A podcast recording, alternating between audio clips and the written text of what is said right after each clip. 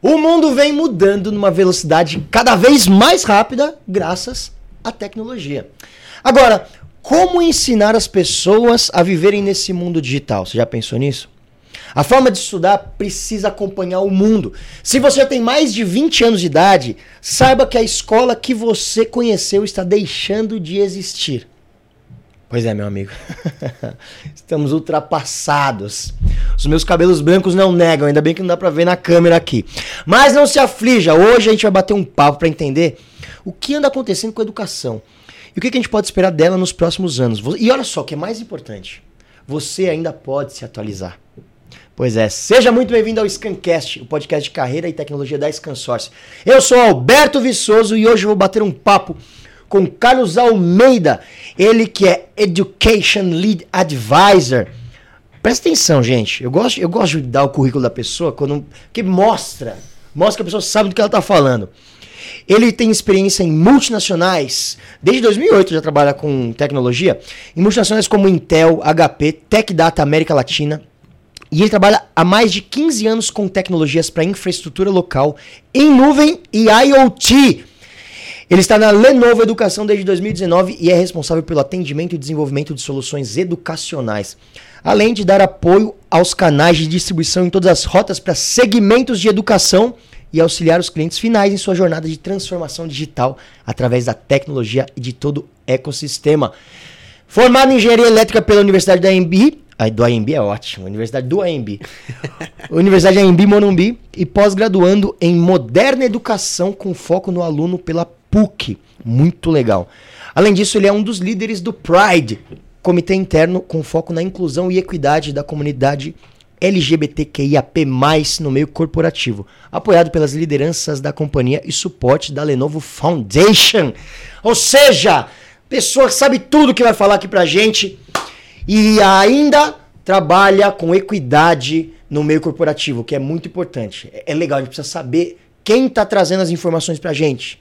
Entendeu? Porque quem traz a informação, ela sempre vem, ó, saturada de, de opiniões pessoais. Então, cuidado de quem está ouvindo as coisas. Às vezes tem as pessoas aí cheias de. Olha, tem uns malas que tá passando informação, não é legal de escutar, não.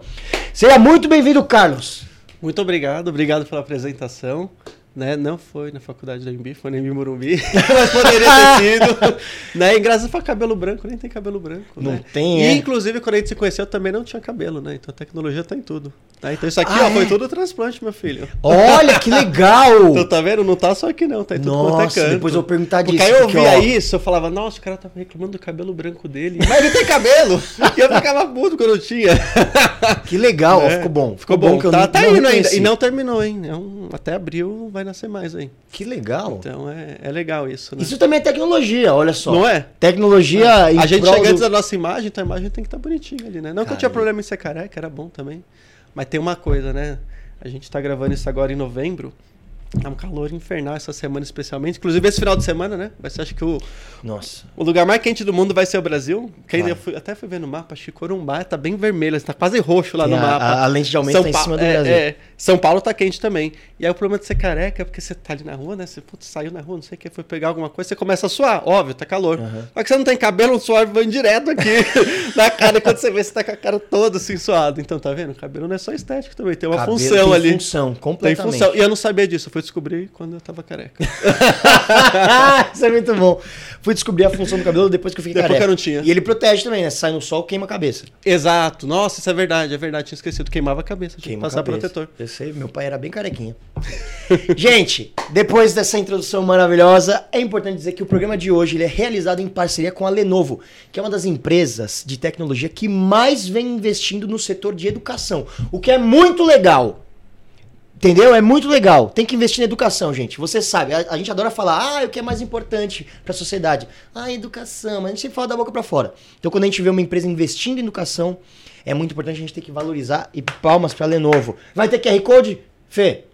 Então, ó, você quer ficar conhecendo. Ficar conhecendo, ótimo. Quer conhecer mais as soluções da Lenovo? Aponte seu celular pro QR Code que tá aqui aparecendo bem aqui, ó. Tem um QR Code. Aí você fala, meu Deus, eu tô assistindo no meu celular, como é que eu faço? Não tem problema. Tem um link aqui embaixo na descrição que você pode clicar e aí você pode se inscrever num, num formulário, viu? Sei tudo. Você se inscreve, coloca seus dados lá no formulário e você recebe mais informações sobre as soluções da Lenovo. Bom, chega de introduções, vamos pro papo que tem um papo muito bacana pra gente bater hoje. Carlos, como é que tá o mercado atual de educação? Eu Vou dividir em duas essa pergunta. Como tá o mercado atual de educação e como que ele foi modificado pela pandemia? Porque a pandemia causou um rebuliço na educação mundial, não foi? Foi, foi. Precisou da pandemia para causar esse rebuliço, né? Antes tinha aquelas apresentações bem chatas, né? Vamos ser honestos. Que você olhava assim, ah, é a sala de aula de 1800, de 1900 é a sala de aula de hoje. Ah, a sala de aula é igual, o que, que mudou foi o aluno. Aquelas coisas meio chatas, mas Sim. que era importante, né? E aí veio a pandemia, eu acho que até antes da gente começar a destrinchar isso, é, acho que quando eu falo educação, parece que é uma coisa só, né? Um, um termo único, né? É igual quando você tem... Você tem cachorro, gato, alguma coisa? Tem o cachorro e tem o peixe. Quantos cachorros? Eu tenho dois cachorros. Fico na casa da minha mãe, né? Não sou muito Mas meus, como você trata os dois? De forma igual ou diferente? Ah, eu trato igual. Na A verdade, gente tenho- trata como um volume. Eu tenho três cachorros também. Aí às vezes eu dou bronca em um, porque um aprontou, eu sei que os outros. Os outros acham que é com eles, né? E educação a gente faz mais ou menos isso, trata como uma coisa só. Então vamos desmembrar para entender melhor, sem bater a mão no microfone. então educação tem ali o K12 que a gente chama. né? Então K12 é tudo uma nomenclatura global. Né, tudo que foi ensino fundamental, desde o prézinho até o final do ensino médio. Uhum. Né? E aí você tem o K12 público e privado, então tem os dois ali, que são bem diferentes. Né? Quando a gente fala do público, a gente está falando de umas. Acho que são uns 42, 48 milhões de alunos, não lembro o número exato. Quando a gente fala do privado, a gente está falando de quase 9 milhões de alunos, que é muita gente também.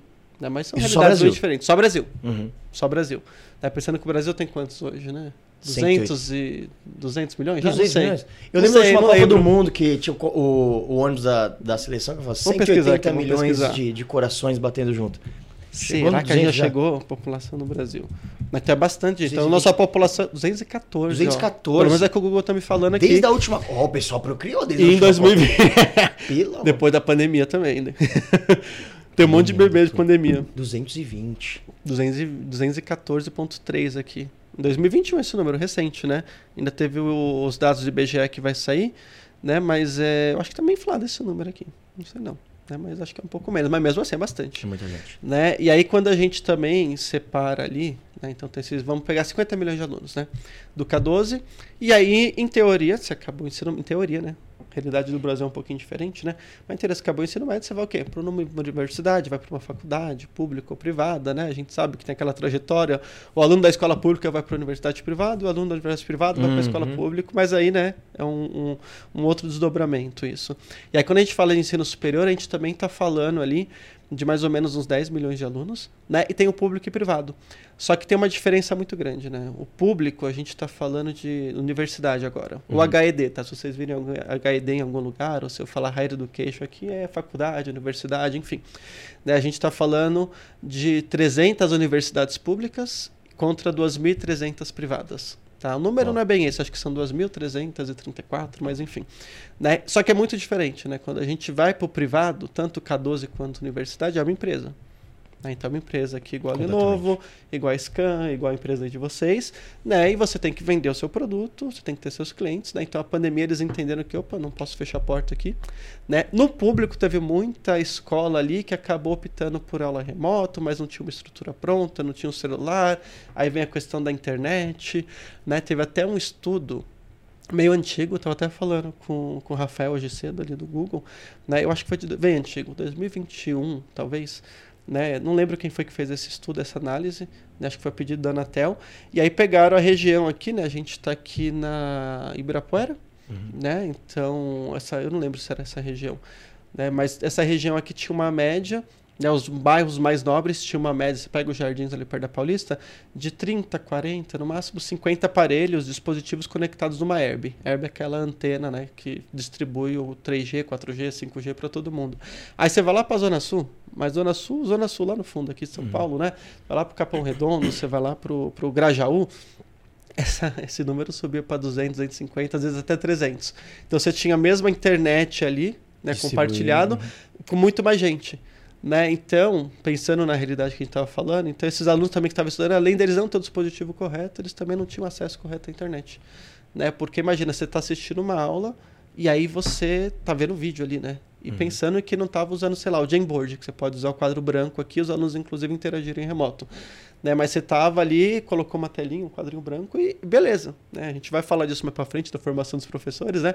Mas é o que eles tinham ali, vamos usar o que tem para não parar com o negócio. E aí também tinha muita aquela questão, ah, mas o meu aluno não está com a câmera ligado. Né? E aí vem uma outra coisa, uma outra camada ali, né, socioemocional, o ambiente que o aluno está inserido. A gente tem até a parceria com o Instituto Ayrton Senna que fala muito disso, a Lenovo não faz, mas o Ayrton Senna faz isso muito bem. Eu falei do Ayrton Senna porque a gente tem parceria, né, mas tem outras empresas que fazem isso muito bem. Né? Entendeu por que, que o aluno ligou aquela câmera. Às vezes é porque não tem internet mesmo, não dá, senão vai acabar a franquia, imagina, né? Sim, imagina, a franquia ali não vai durar. Ou porque às vezes o ambiente que ele está não dá, tem mais dois, três irmãos, tem mais não sei quem, tem um monte de gente ali, às vezes é um, dois cômodos, né? Então tem educação, tem muito isso diferente dos números, né? Do privado, do público, do aluno também, é né? uma coisa esse aluno da escola pública. Eu falando muito da escola pública porque eu vim de lá, estudei em escola pública a vida inteira, e o aluno né, da escola privada, de repente, que está ali com seu iPad bonitão, está ali com seu dispositivo de última geração, que tem internet de 500 megas na casa, fibra, então, cara, isso não é uma preocupação. Né? Então, às vezes, a gente acaba tratando como uma coisa só, por isso eu falei o negócio da unidade. Isso hum. foi minha terapeuta que me ensinou, né? Ela falou, ela falou, os pais fazem muito isso, né? Trata os filhos, às vezes, como uma unidade só, mas não, cada um tem sua individualidade ali. Né? Então, às vezes, tem que destrinchar para entender melhor. E aí, fazer um parênteses também das universidades, muda muito, porque já é outro cenário, já são jovens adultos, né? E esse intervalo que você sai da escola e vai para a universidade, o último censo que eu vi da foi o INEP que fez a pedido do MEC, né? Tinha acho que 1 milhão ponto 3 ou 1 milhão ponto 03, não lembro exatamente, mas era mais de um milhão de alunos que abandonaram a escola entre 4 e 17 anos. Aí você vê ali, foi bem no meio da pandemia, né? Então de 4 até uns 6, 7 anos, você fala, beleza, pandemia, estava em casa, não quis mandar, né, aquela coisa.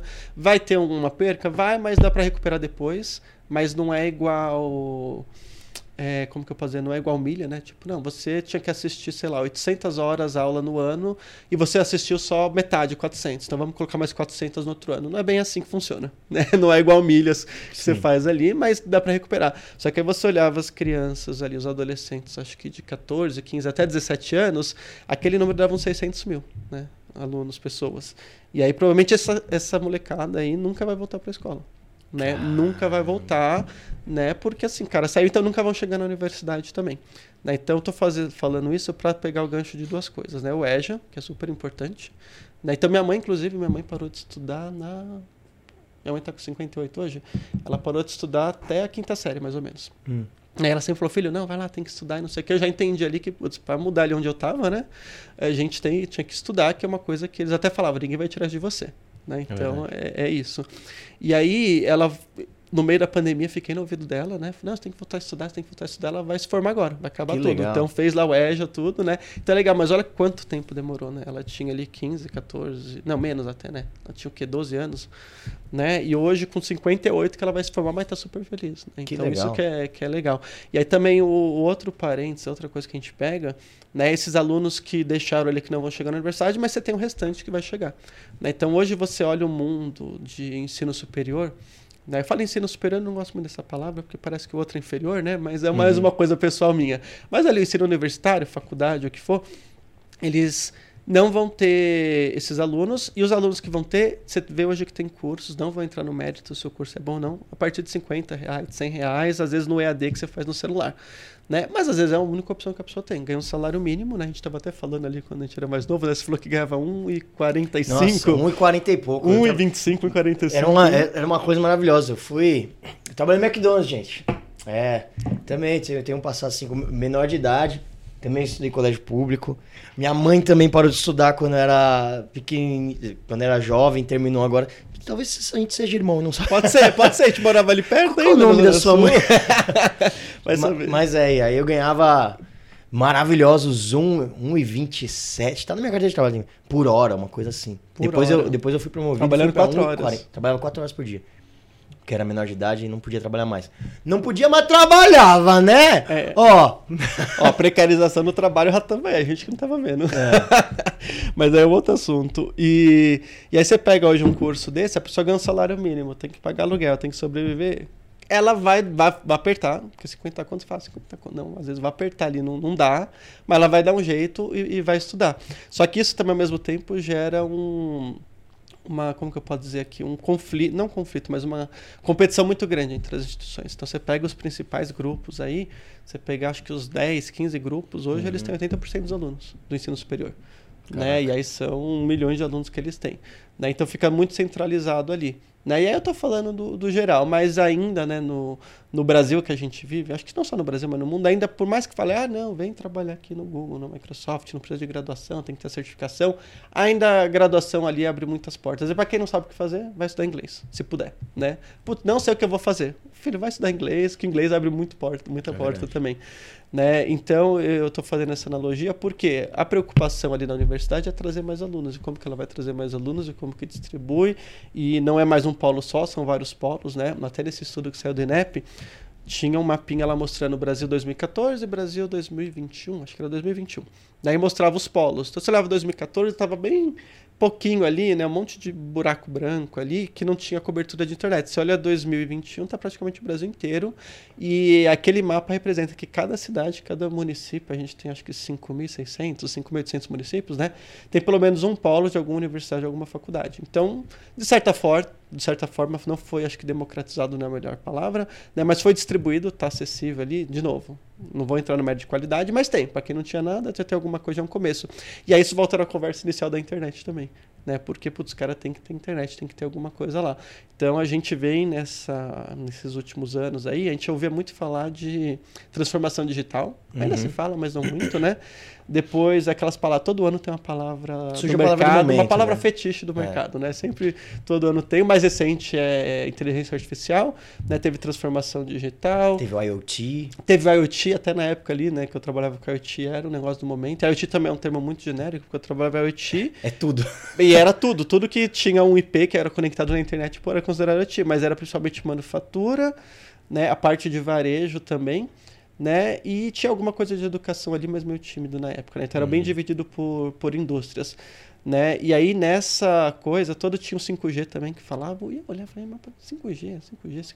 E aí hoje você fica mais claro, né? às vezes lá na internet, lá em casa, eu vou testar, né, nerdzinho, vou lá e pego o speed test. Ah, vou testar aqui a internet tô ver. fazendo nada. Tô, faz, tô fazendo nada, né? Aí boto lá, Vivo Fibra, muito bom, não tô ganhando nada da Vivo, não, tá? Mas se quiser patrocinar aqui, né? A gente aceita. A gente aceita.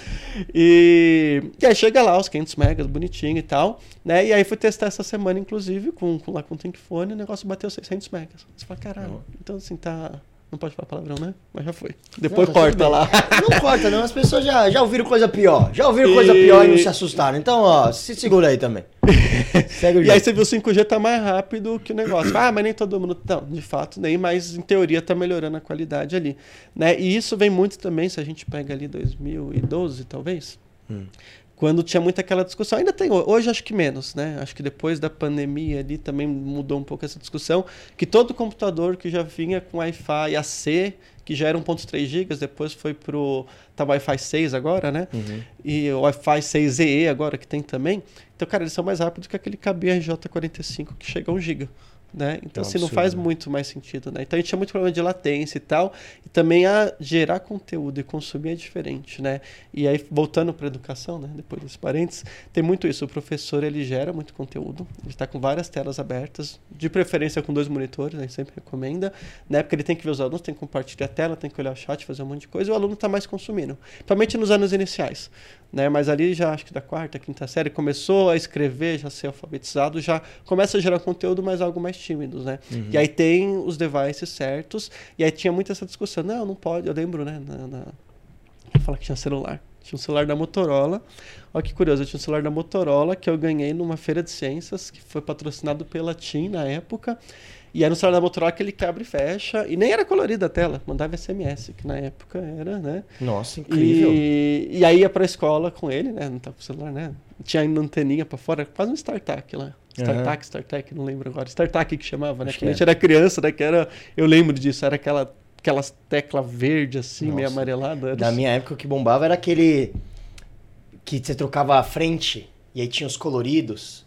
A tela era verde, mas você trocava o plástico dele. E, antes disso tinha o pager, né? Antes tinha o pager. O pager era um nojo, né? A galera aquele pager. É, é, andava assim. E antes disso tinha os BCP, que eram uns tijolão. Ah, você jovem não sabe nada. E antes disso, o pombo correio. Tinha, um pouco antes. O pombo correio você andava com ele no bolso, era legal pra caramba. Você andava com um papel e uma pena de um lado. E arrastando o bolso de trás, assim, pra alimentar o pombinho. Vai, pombinho!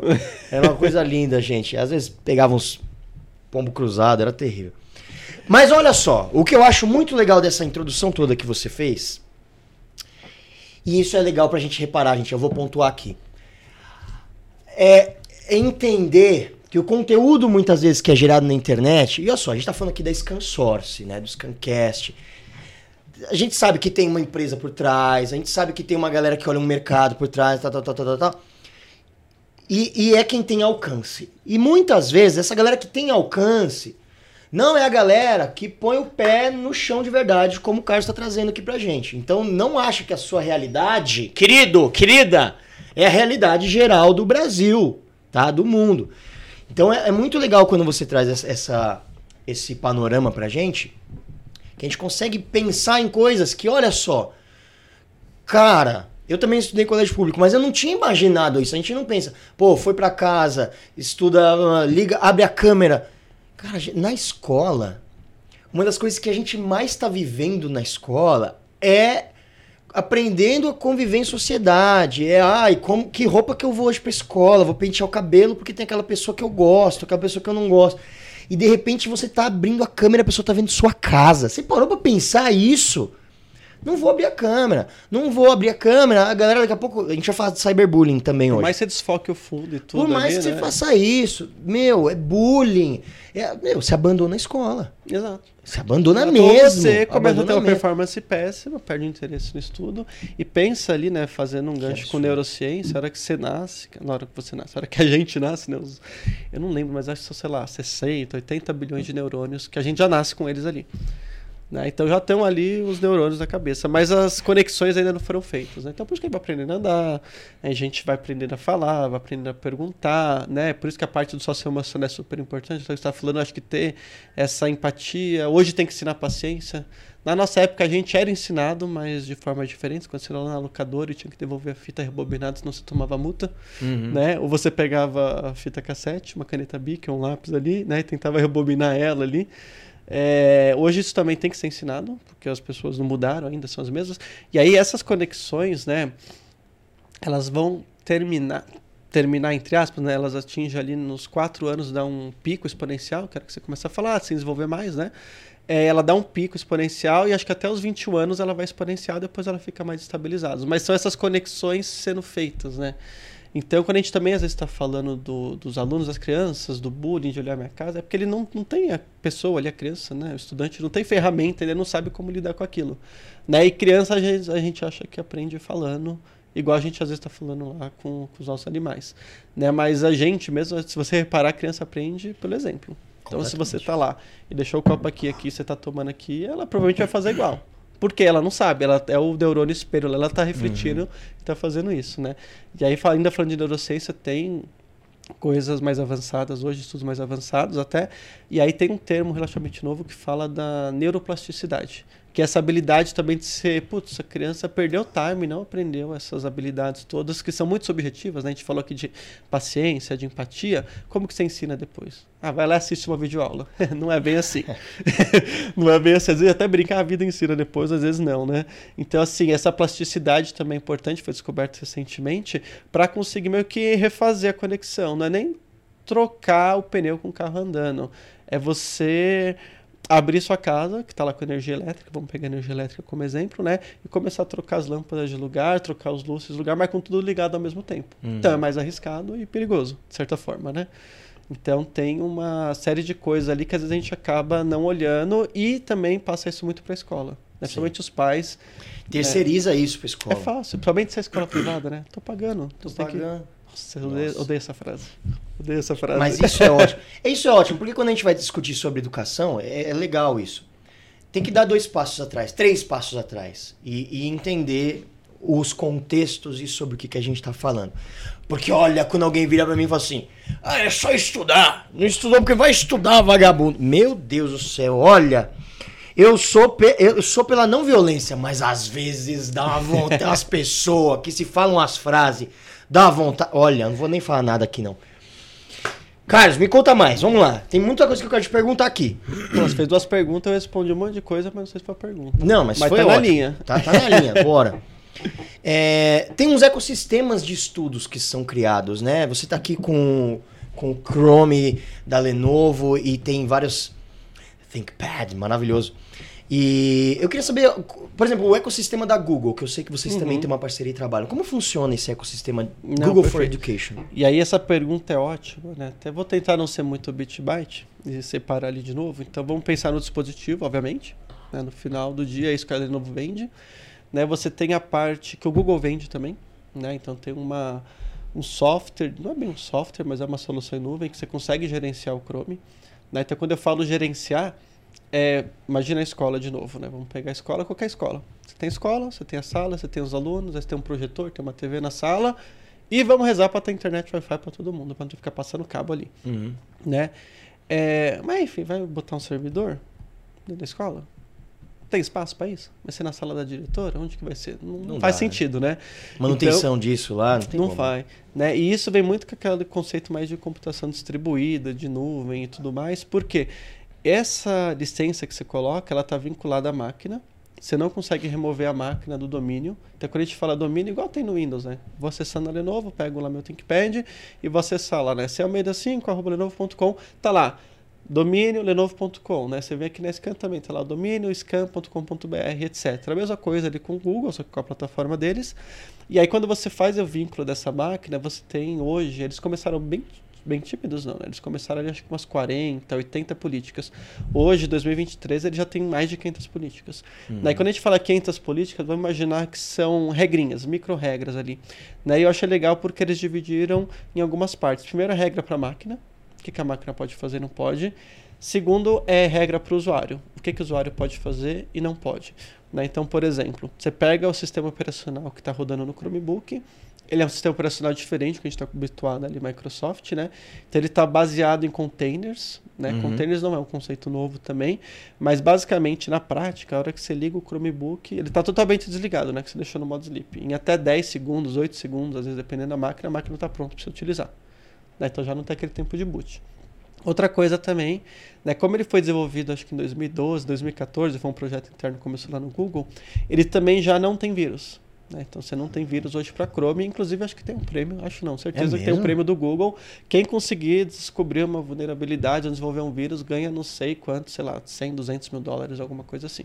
Uau! Mas tem que passar toda uma bateria de testes, enfim, né? Não é. E porque é um outro sistema. E aí ele tem a parte de segurança também. né? Então, como ele está rodando em container, é muito mais leve. é, Esse exemplo faz tempo que eu não uso, mas acho que ele é válido aqui. Imagina um terreno. Uhum. Tem um terreno. Vai estar o terreno lá cheio de mato. Você vai construir a casa. Você pega o terreno, o que, que você faz? Vamos carpinar o terreno, vamos colocar o alicerce, vamos construir o muro, colocar a janela, colocar a porta, colocar o, o teto, hidráulica, elétrica, tudo. Né? Quando você isso é o mundo tradicional ali hoje. Quando a gente pega um Chrome OS, por exemplo, né, o Chromebook, que tem o seu operacional do Google, o Chrome OS, imagina que você tem o mesmo terreno, e aí, aí nesses 8 segundos que ele ligou, ele já carpinou, já fez o alicerce e construiu só uma muretinha, só para delimitar ali. Então tá aqui.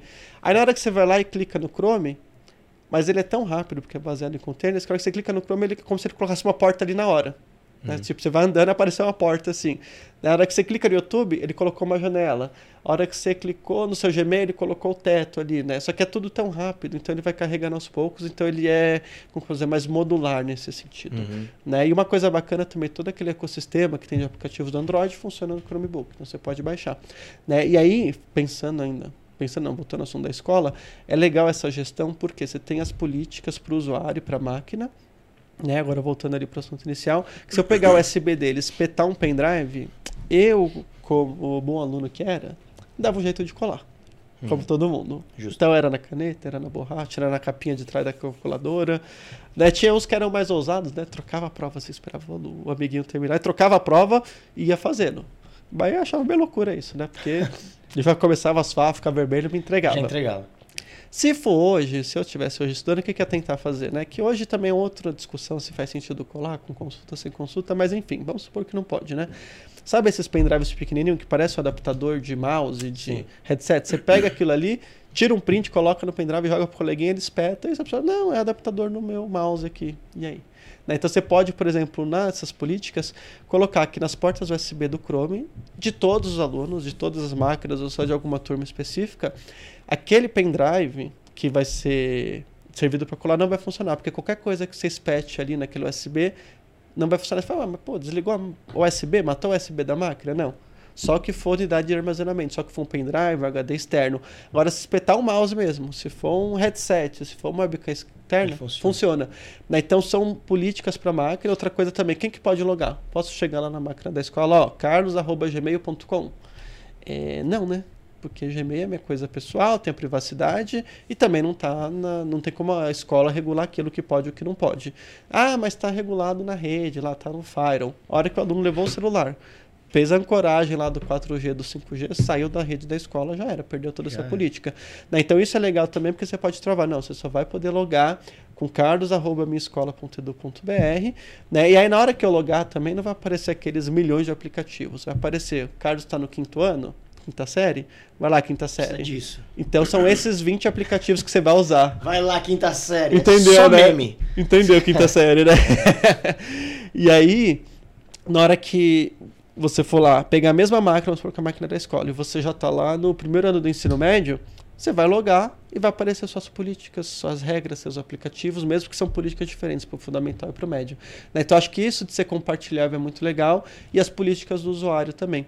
Daí você consegue dizer o que cada um pode fazer e também, inclusive, auditar depois. Que legal. Né? Porque uma coisa é falar, não, o Carlos estava lá pesquisando, é, sei lá, sobre arma de fogo. Mas por que um aluno da quinta série está pesquisando sobre isso? Né? Tem que entender o contexto ali.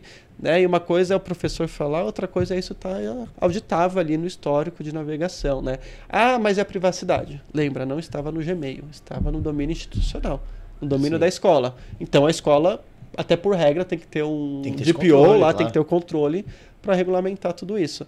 Né? Então, isso é um pouco diferente porque quando a gente também fala de botar tecnologia na educação, na sala de aula, é muito genérico. Se você pegar, o que, que você precisa? Compartilhar minha tela, o vídeo e o áudio. Então, você pega o Meet, você pega o Teams, você pega o Webex, você pega aquele outro lá, o Zoom, você pega o próprio WhatsApp, você pega o FaceTime, você pega o Telegram, tudo isso faz a mesma coisa né? Só que são tecnologias diferentes, né? Outra coisa também, quando você começa a institucionalizar isso, é terror dos professores, né? Das escolas em geral, grupo de pais no WhatsApp.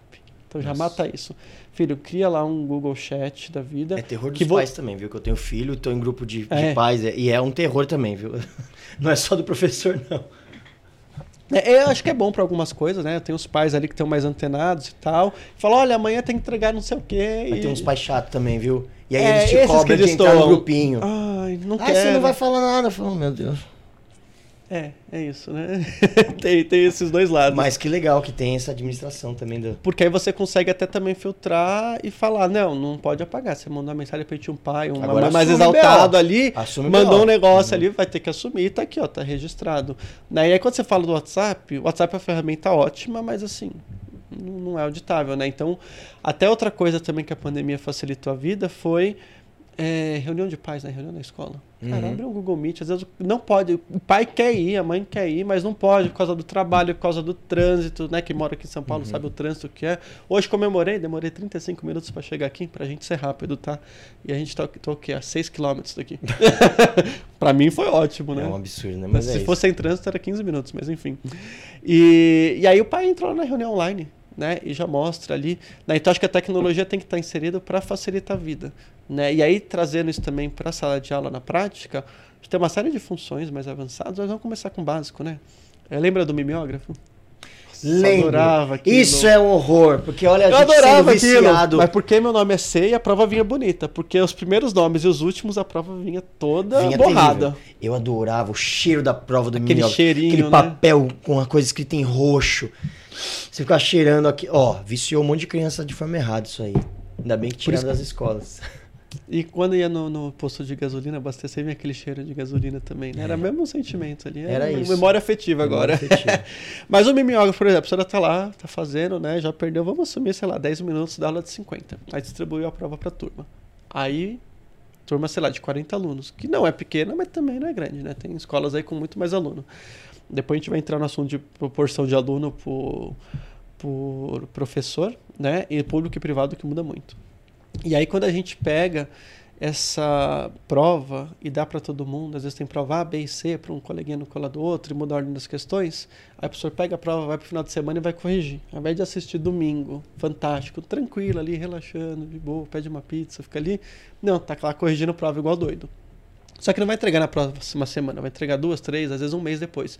Então você pega lá o Google Forms, né? Uhum. Todo mundo já deve ter usado o Google Forms, pode entrar no seu Gmail aí, tem fácil para acessar. E você consegue montar a prova, já colocar com a resposta certa e já mandar ele embaralhar as questões. Pessoal, abra o Chromebook, né? Já usa o modo quiosque. Se for sem consulta, só vai fazer a prova. Né? Se for com consulta, deixa aberto lá.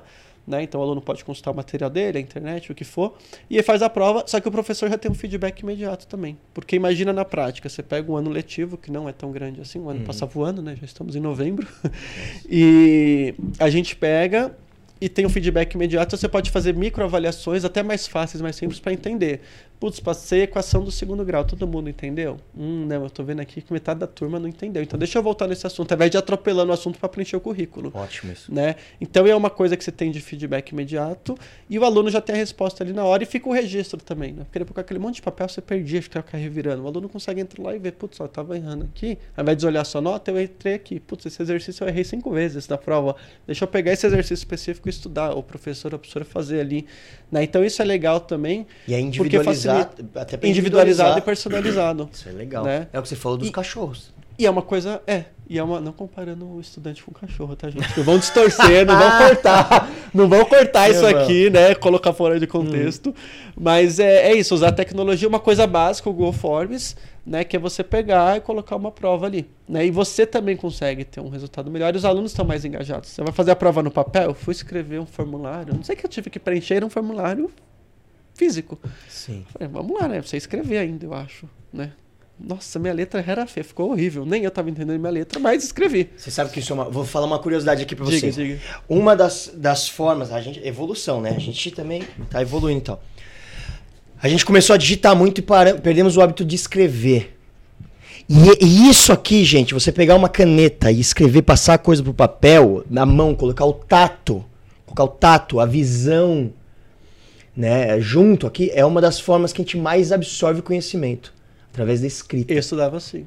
E a gente estudou assim. Eu, ia, eu às vezes ia copiar o meu próprio caderno em folha sulfite avulsa mesmo. Para decorar, porque na hora eu decorava ali, e lembrando que na escola pública então era às vezes decorar mesmo. Eu era péssimo em história. Uhum. Péssima, péssimo, péssimo. Porque tinha que decorar nome, data, lugar. Né? Hoje eu entendo, né? Hoje eu sinto falta, então vou estudar, vou correr atrás do prejuízo. É, não tem jeito. Né? Mas, por exemplo, matemática não é que eu gostava, mas ia bem. Tinha facilidade ali geografia e outras matérias. Então, até com essa avaliação que eu falei do Google Forms, né, o professor entender, e às vezes é um conceito do ano anterior que o aluno já tinha que ter, ou de repente, putz, está todo mundo indo mal, e aí sobra mais tempo para o professor, né, porque se ele não tem mais que fazer um mimeógrafo, passar a prova e corrigir, tá ali na hora, ele pode chegar na sala dos professores e compartilhar isso com os outros professores e entender se tem alguns professores tendo dificuldade. E aí, pensando na fase 2, né, dessa, desse, imagina, você está trabalhando, na prática, hoje o professor está trabalhando aqui nesse canto, lá na Lenovo, e eu não falo com os meus coleguinhas de trabalho. Eu só vou lá, trabalho, faço. Mas aí, gente, eu não sei o que está acontecendo, não sei o que eles estão fazendo, não estou trocando figurinha, experiência, aprendendo com eles. Né? Na escola é isso que acontece. Uhum. E aí, na fase 2 disso, depois que o professor sobra tempo, consegue trocar lá com, experiência com o coleguinha ali, né, quanto professor, professora, vamos pegar então história, que o pessoal está muito ruim, mas matemática, essa turma no geral vai bem. Vamos misturar os dois? Colocar. É o que, que foi descoberto? Então, assim, é pensar um pouco que tem essa interdisciplinaridade, interdisciplinaridade é né? de misturar as matérias, porque aí você começa a ter um contexto para o aluno. Eu lembro que às vezes eu olhava aquilo e falava, não serve para nada isso, por que, que você está estudando? Báscara. Ou, hoje, que é báscara? Hoje eu entendo para que, que serve, mas na época... Você entende também, porque eu não faço a menor ideia. Até hoje... O celular tá funcionando aí, não tá? Tá com a canetinha aqui, tá é, bonitinho. É por causa da tá? forma de báscara. Ela é um dos conceitos básicos para você conseguir saber o ângulo e calcular. A hora que você pega a caneta e você coloca ela reta assim, ou você coloca ela mais torta, você bota mais pressão ou menos. É Bhaskara. Não é só Bhaskara, mas Bhaskara ali, digamos que é o básico. E aí teve. Agora um... eu tô impressionado. Teve... tem, tem. É muito mais complexo. Finalmente, Bhaskara fez sentido. Eu vou trazer um exemplo mais simples. Nossa, obrigado, Carlos. Pra mim, Valeu. Você vai construir. Fica por aqui o Scancast A aula termina hoje. Você pega um. Eu vi isso, um exemplo, numa palestra do professor lá da escola da Ponte, lá de Portugal.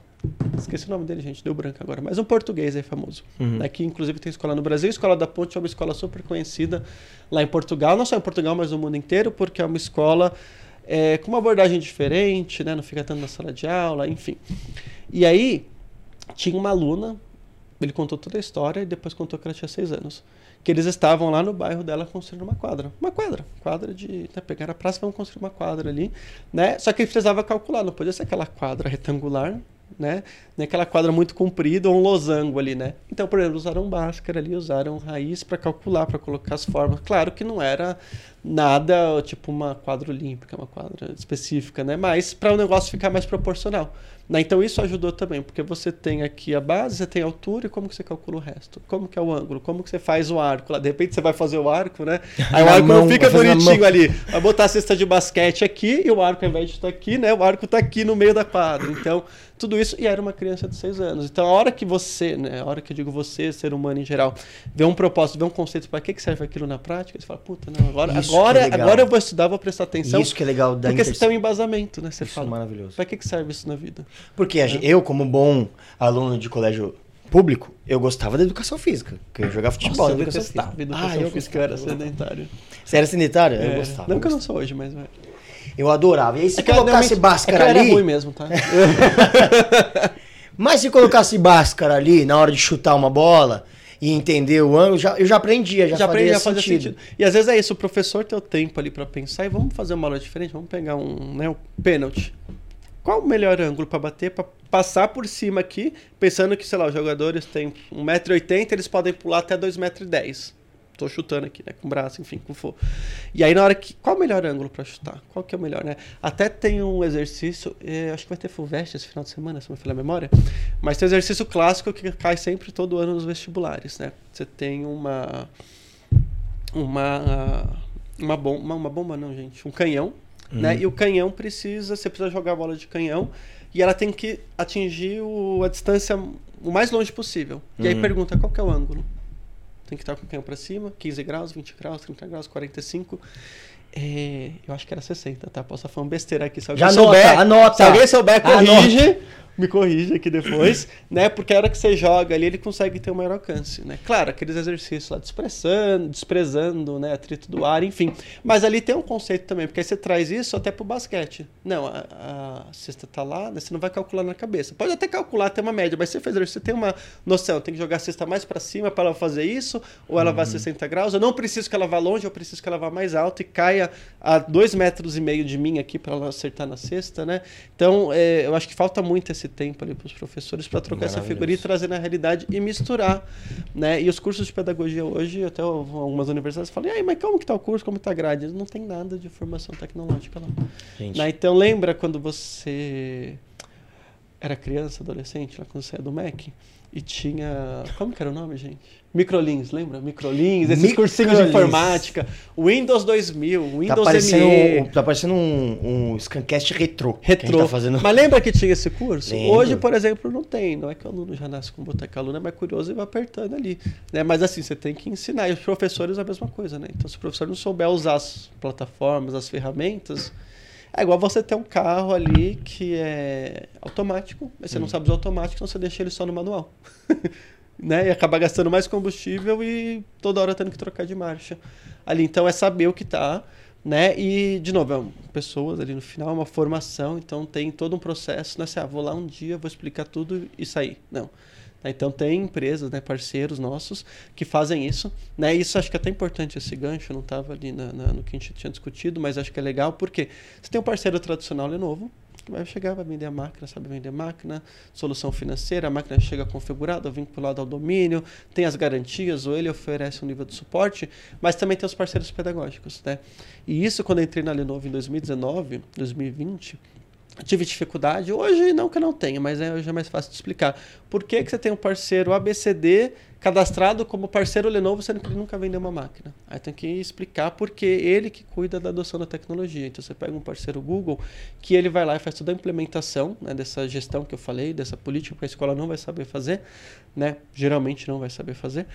E como que também faz a formação pedagógica dos professores? Como que você treina? Como que ele faz para usar? Só que não é o Carlos chegar e falar, olha, clica aqui que ele vai misturar as perguntas, clica aqui que ele vai ligar a câmera. É como que você vai pegar aquela aula de história, matemática, vai misturar os dois para o quinto ano, mas baseado no que você tem que cumprir no currículo da BNCC. Que é uma outra coisa que não tem nada a ver com tecnologia. Mas aí, aí entra uma pergunta que eu quero fazer para você. Diga. Inteligência artificial.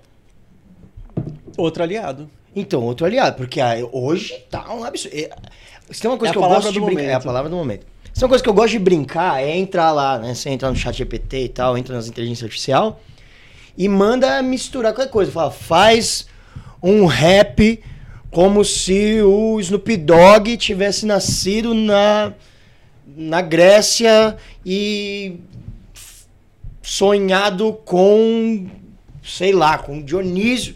Eu adoro entrar e fazer isso. E sai umas coisas doidas. Eu acho que. é- Eu queria te perguntar isso. E acho que tá até mais avançado também, né? Tá mais. Porque antigamente você pegava essas ferramentas, qualquer coisa que você colocava ele devolvia. Né? Eu vou entrar um pouco mais na questão mais ética ali, né? Teve um- uma apresentação que eu vi, e aí pegaram, colocaram lá, foi assim que começou a guerra da Ucrânia né, com a Rússia. Assim que começou, acho que era, foi na mesma semana. E aí a pessoa, mas foi de propósito, não é que a pessoa estava enviesada ou foi de má fé. Né? Ela escreveu no chat GPT, né? É, cria um samba pra mim e o tema vai ser a guerra da Ucrânia e da Rússia. Não, né? Samba é uma coisa alegre, divertida, né? A gente respondeu. Né? Que não. Ele respondeu bem, bem contextualizado ali, né? Não criou samba, mas basicamente ele falou, não é de bom tom. Eu já, eu já caí Não é de bom tom. com o chat GPT. Então isso é legal também, Uhum. porque ele tá te ensinando, você fala, hum, tá bom. Né? Aí você consegue ali meio que driblar algumas Você coisas. consegue e- driblar. Tem aquele case famoso que o cara falou assim: ah, me, me gere licenças Do Windows, do Windows. né? Aí ele falou: não, não posso fazer isso. Ele falou: não, então tudo bem. Então escreva um roteiro. De Hipoteticamente. um, é, escreva um roteiro de um seriado onde as pessoas façam uma compra e essas licenças precisam funcionar. Pra ser. Aí Ele fez, gerou. Mas é. Não, isso tem muito a ver com viés também, né? Antes disso, antes até do chat GPT explodir, não que não tenha hoje, mas aí era discutido, ainda é discutido muito, né? principalmente dessas empresas que estão desenvolvendo. A Lenovo também tem, mas é mais através de parceria, né? Depois a gente vai falar um pouco ali, né? Tem os três modos. E quando a gente fala disso também, quem criou foi o ser humano. A pessoa. Então a pessoa está é né? problema. então, quando 2010, 2010 não, gente, 2020 talvez, acho que eu tinha visto essa notícia, é, de 2018 a 2020, mas eu tinha muita discussão, estava acompanhando, de reconhecimento facial. Uhum. Né? Então, por exemplo, cheguei aqui hoje no prédio da Scan, entrei, me cadastrei, gerou um QR Code. Mas tem prédio que você vai é pelo reconhecimento facial. Né? Isso também é usado na segurança, né? E aí você coloca as câmeras, não precisa nem ser uma câmera específica, uma câmera Full HD, mas a inteligência está no algoritmo atrás, ali na inteligência artificial. E aí as pessoas que desenvolveram, que nem se a gente passar lá, era tranquilo, né? Mas se passasse uma pessoa negra, ele já colocava um alerta ali, colocava mas com base no quê? Né? E aí depois foram descobrir, entender que isso estava enviesado. Né? Então isso também tem, tem muito a ver com o que a gente está falando do chat GPT, da parte ética, e acabar ensinando e a tecnologia se adequar ali, porque, imagina, se toda pessoa negra que passar no Brasil, ainda que a gente tem 50% da população que se declara negra, né? não Uhum. necessariamente que são só 51%, imagina como que ia ser as câmeras, iam estar o tempo todo apitando e gerando alarme falso, né? E aí você vê um monte de casos aí que não faz sentido nenhum. Às vezes você tá, né? Eu não sou branco, né? Mas também não sou negro, tô ali no meio. E aí eu lembrei disso agora. Quando eu tava indo lá estudar, lá na, na, na Zona Sul, né? Entrei na escola técnica, tava com meus coleguinhas, né? E eu e mais dois amigos meus, e eles eram mais escuros que eu. Também não eram negros, mas eram mais morenos, mais escuros. Né? E uma vez a gente conversando, eles falaram, nossa, não sei o que, eu tava indo pra escola. E tava com uniforme, com mochila e tudo, e foram abordados pela polícia. E eu, muito inocente naquela época, na altura dos meus 14, 15 anos, falei, nossa, eu nunca fui parado. E aí eu nunca entendi isso. Aí depois de adulto, né, de ter essa consciência que eu fui entender. Então isso que às vezes a gente fala, não, tá isolado ali, não tem nada a ver, você vê, né? Eram crianças indo pra escola que foram abordadas pela polícia, e aí você fala hoje de tecnologia, de inteligência artificial com, é, é, como chama? Vision Learn, Vision, alguma coisa, uhum. fugiu o nome, né? Então, se isso também não está feito, ali está bem feito, então você fica enviesado e pode seguir para uma outra rota que não vai ser legal. Cara, isso... E aí tem a ver com a educação que a gente está falando, isso de ensinar. Como é. você ensina isso na escola? Isso é, é muito importante. Porque, por exemplo, e aí eu vou falar uma outra curiosidade que eu acho legal. É, a ciência. As pessoas acham que ciência é uma coisa única e tal. A ciência é enviesada. E aí eu tenho medo também da inteligência artificial, porque eu vou, a gente, eu sim, vou te sim. perguntar um pouco mais sobre o Bard do Google, o ChatGPT e outras na educação. Uhum.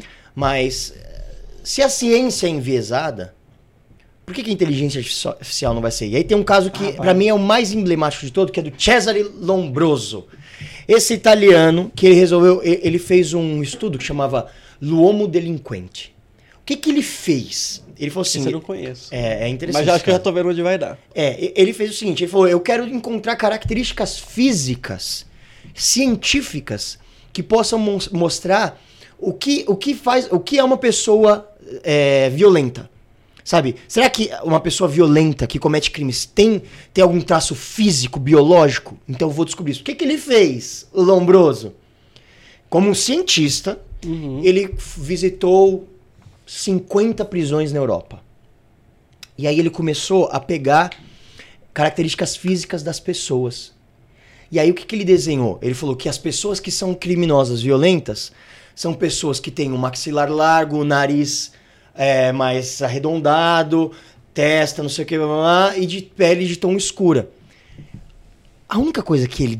E, e, aí ele publicou esse estudo que. Pasmem, pasmem. Deixaram ele publicar. Não, publicou e foi aplaudido. E até hoje, até hoje, até hoje, tem países que usam esse estudo em treinamento de polícia, de policiais. Pasmem. O que de fato ele descobriu foi o racismo da sociedade, que só prende pessoas pobres e negras. Só que esse estudo foi validado como características físicas de pessoas criminosas e violentas. Então, assim, cuidado, gente, né? É. Cuidado. É. E ainda mais a gente. Né, a gente já começou aqui falando sobre, ó, vamos entender a realidade, blá blá blá blá. blá. É isso que você está falando agora. Ah, por que, que o, a pessoa negra toma enquadro e o branco não? Ai, puxa vida. Será que. Hum, hum, né? Me ajuda aí, gente. Acorda, né? 2023. E a inteligência artificial, como que ela vai auxiliar na educação? Como que ela vai estar tá nas câmeras? Como que ela vai estar tá, daqui a pouco quando tiver o, o, o robô policial trabalhando, né? Então, assim, Eita, tenho medo. É, não, e, e, até o que você falou é legal, porque vou fazer um parênteses com o estudo que você comentou. Tá, ele visitou 50 prisões. Mas quantas pessoas? Mil, duas mil, cinco mil, né? Uhum. Nós assumimos, sei lá, 20 mil pessoas, que é gente pra caramba. É muita gente. É muita gente. Ah, mas no mundo tem quantas pessoas? 8 bilhões? Então não é nada, né? e aí a mesma coisa vale para a inteligência artificial. Ela tem que ter uma base ali, né? E essa base, quanto mais amostra tiver, né, mais preciso vai ser. Uhum. Né? Então o estudo dele estava totalmente enviesado. E tem um outro todo o contexto também, né? As pessoas estão ali porque estão na, na marginalizadas na sociedade uhum, uhum. mesmo, né? Porque hoje, 2023, igual você falou, você vê... Tô pensando aqui, lá na Lenovo mesmo. Ah, quantas pessoas negras tem e quantas têm cargo de poder. Aí você olha para outra empresa. Ou você vai num restaurante, ou você vai esse numa jogo, festa. Eu faço esse eu jogo. Eu faço isso toda vez. Isso dá um ódio. Onde eu tô, quem, quantas, quantos negros e quantos brancos tem e servindo, trabalhando, quantos Exato. negros e quantos e quantos estão aproveitando. Né? Exatamente. Mas isso é Faça bom isso. a gente fazer, Faça é bom isso. vocês fazerem. Faça isso. Até pra você ter consciência do lugar que você tá, do privilégio que você tem, como que você, você muda. Pra, né? Porque né, já é, tá inserido ali, tá, por isso que a gente fala que tá enraizado, né? negócio. Uhum. Então é muito, muito mais profundo ali. Mas acho que, de novo, a tecnologia está lá tá para ajudar, vai, de certa forma, fomentar. Tem essa discussão, que bom que estão discutindo. Isso né, precisa ser discutido mesmo. E eu esqueci qual foi a sua pergunta. Como, como, é, como que, como que essas, essas tecnologias de inteligência artificial elas podem auxiliar na, na educação? Ah, ótimo. Como elas vão ser inseridas nesse contexto. Ótimo, ótimo. É, e aí, quando você pega essa, essa inteligência toda, aí falando do, do mundo prático ali, né? Eu falei do básico, pegar o Google Forms, criar um monte de questão, colocar qual é a certa, a correta, e o legal do professor é que ele faz isso uma vez porque no próximo ano talvez ele use a mesma prova. Replica, né? Vai mudar ali, ele consegue replicar, tá tudo digital, não vai perder o papelzinho porque tá na nuvem, tá com backup, enfim. E aí você vai avançando um pouco mais, tem lá a Suite, que antigamente era chamado G Suite, agora chama Workspace. Daí dentro do Workspace tem aí um mundo de coisas. Para quem tá risando um pouco, quando a gente fala Workspace, é o próprio Gmail, é o próprio Google Docs, o Google Sheet, o Slides, é o equivalente do Office para a Microsoft, só que com o Google, né? E eles têm ferramentas ali que você consegue hoje, por exemplo, falando no ensino superior, principalmente ensino universitário, colocar um trabalho lá e você mandar fazer aquela pesquisa de plágio. Se de uhum. repente o aluno não pegou e fez aquele negócio de plágio. Eu lembro quando eu fiz faculdade, já tinha isso, não no Google, mas era uma outra ferramenta que eu tinha que pagar. A gente subia meu trabalho lá, o trabalho era analisado e devolvia, mas demorava tipo umas duas semanas, porque era o professor que tinha que subir, porque cada vez que você subia tinha que pagar não sei quanto para a ferramenta e não sei uhum. o quê. Era uma burocracia. Né? Outra coisa também que o Google lançou recentemente, você tem um vídeo, né? Como você falou, a gente aprende a escrever. Eu acho que vídeo também ajuda muito, né? Até eu discordo um pouco desse número, mas falam que a maior plataforma educacional do mundo é o YouTube. Sim, de fato tem muita coisa lá, mas plataforma educacional é um pouco exagero ali. Mas enfim, né? Eu lembro quando eu estava na faculdade ali, tinha uma internet de 2 megas em casa. Via os vídeos no YouTube, quando o professor explicava eu não entendia, ia lá e tentava assistir no YouTube, travava, mas né, via a mesma matéria, o mesmo conteúdo, só que via básica, só que explicado de outra forma. Sim. e, e aí, ele tem uma solução, me fugiu o nome agora, mas você pode pegar um vídeo, né, às vezes o vídeo, sei lá, tem 10 minutos, mas eu só quero pegar esses 30 segundos do vídeo. Né, aí você coloca aqueles 30 segundos do vídeo, manda essa atividade para os alunos para eles verem, você consegue saber quem viu, quem não viu, e esses 30 segundos do vídeo, ele já gera algumas questões automáticas, que o professor ele valida ali, ele só não manda o vídeo, ele já gera a questão, né? Então, o inteligência artificial está ouvindo, está vendo o vídeo, né? E já coloca ali uma sugestão. Então, desses 30 segundos, quando tiver no segundo 13, eu quero que apareça essa pergunta. E quando tiver no segundo 25, essa outra pergunta. Duas perguntinhas básicas ali, só para fazer um filtro, né? Uma uhum. metodologia de sala de aula invertida, só para o aluno olhar aquilo e o aluno vai abrir, ah, beleza, um videozinho aqui, vai até se interessar do que tem que fazer uma atividade.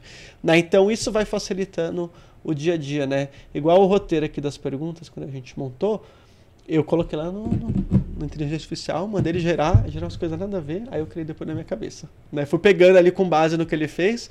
O que eu tive que fazer outro dia também? Ah, eu tive que mandar, a gente fez um evento, um jantar. Isso. Acho que foi ano passado. É, foi ano passado. Não, foi em março desse ano que a gente fez. A gente fez um, um jantar lá pro, pros para os reitores, para os CEOs das universidades, super restrito, assim, 25 pessoas, né? E aí eu ia mandar do meu e-mail né? Só que eu não podia mandar assim de qualquer forma. Oh, e aí, fulano, beleza? Bora jantar? Não dá, né? Então eu entrei lá na inteligência e coloquei, olha, por favor, criar um convite formal para um evento que o tema é esse, vai ser um jantar, vai ser nesse local, nesse endereço. E aí ele foi e gerou lá um parágrafo bonitinho no texto formal, que talvez eu chegaria. Como eu disse, não era boa história nem português. Era bom de falar, não de escrever. E aí ele gerou ali, não ficou muito bom, pedi para ele gerar de novo, mudei algumas coisas e pronto. Em cinco minutos o negócio estava pronto ali. Então acho que é, para a educação tá ali também, tanto para os alunos quanto para os professores. E aí tem aquela coisa, né? A gente, é, sociedade acelerada que tá, às vezes você entra no hum. YouTube e bota lá 1.2, 1.5, duas vezes a velocidade do YouTube né? Então, isso também é legal porque é, você pode colocar a inteligência artificial para dar um resumo. Você não precisa ler, assistir o negócio correndo. Você coloca um resumo ali de texto mesmo e vai ouvindo ali, falando um resumo daquele vídeo de 10 minutos que explica algum conteúdo. Né? Então, isso eu acho que acaba ajudando, mas tem que saber usar. Porque senão o aluno daqui a pouco está fazendo por tudo. Teve uma outra discussão mais recente. Eu tenho minhas dúvidas. Agora de inteligência Olha. artificial generativa. Hum. Que não é só colocar ali, mas gerar imagem. Teve um. Tá tendo o prêmio Jabuti, que é o maior prêmio Sim. aí, né? E eu não lembro o nome do livro, gente, me fugiu. Tô, você minha memória é péssima, né? Mas é a capa do livro, a capa do livro foi gerada por inteligência artificial. Colocou lá. Então, quero que você me coloque, sei lá, um aluno estudando no campus da universidade no entardecer e ele está usando um fone sem fio, um computador da Lenovo e ele está na mesa do refeitório da área externa. Então você já meio que criou essa imagem na sua cabeça, né? Uhum. Para isso, para a máquina é muito difícil. Então, com essa inteligência artificial generativa que é chamada agora, também consegue. Só que ainda não, não, a gente não tá, a gente que eu digo sociedade como todo não está pronto, porque esse livro que gerou uma imagem não foi exatamente essa imagem, né?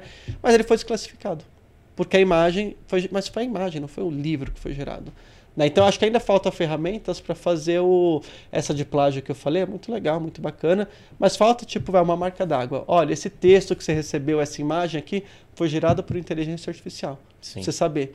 Né? Então, eu acho que ainda falta algumas coisas, mas geralmente assim, né? A gente falou antes de começar a gravação do cinto de segurança, né? Eu lembro que era criança, tinha um monte de campanha. Use cinto de segurança. A gente fala, como assim, gente? Como assim? Sério, tem que falar para criança de 6 anos que ela tem que andar no banco de trás, né? E que tem que usar o cinto de segurança? Todo mundo?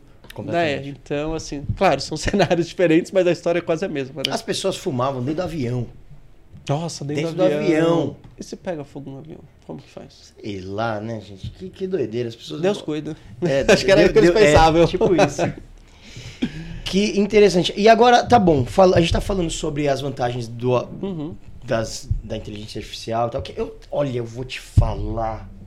Eu acho que eu tô já ultrapassadíssimo assunto. Quando você acha que sabe, você não sabe nada, porque aí mudou tudo. Eu acho, então, não, assim, eu acho. Mas, mas isso que você tá falando é importante, eu, eu porque isso gera uma ansiedade na gente. Você acha que tá sempre atrasado, tá sempre pra trás, é. que é o... E aí eu saio correndo lendo o tudo. O FOMO lá, né, o Fear of Missing Out, medo de estar tá fora desatualizando.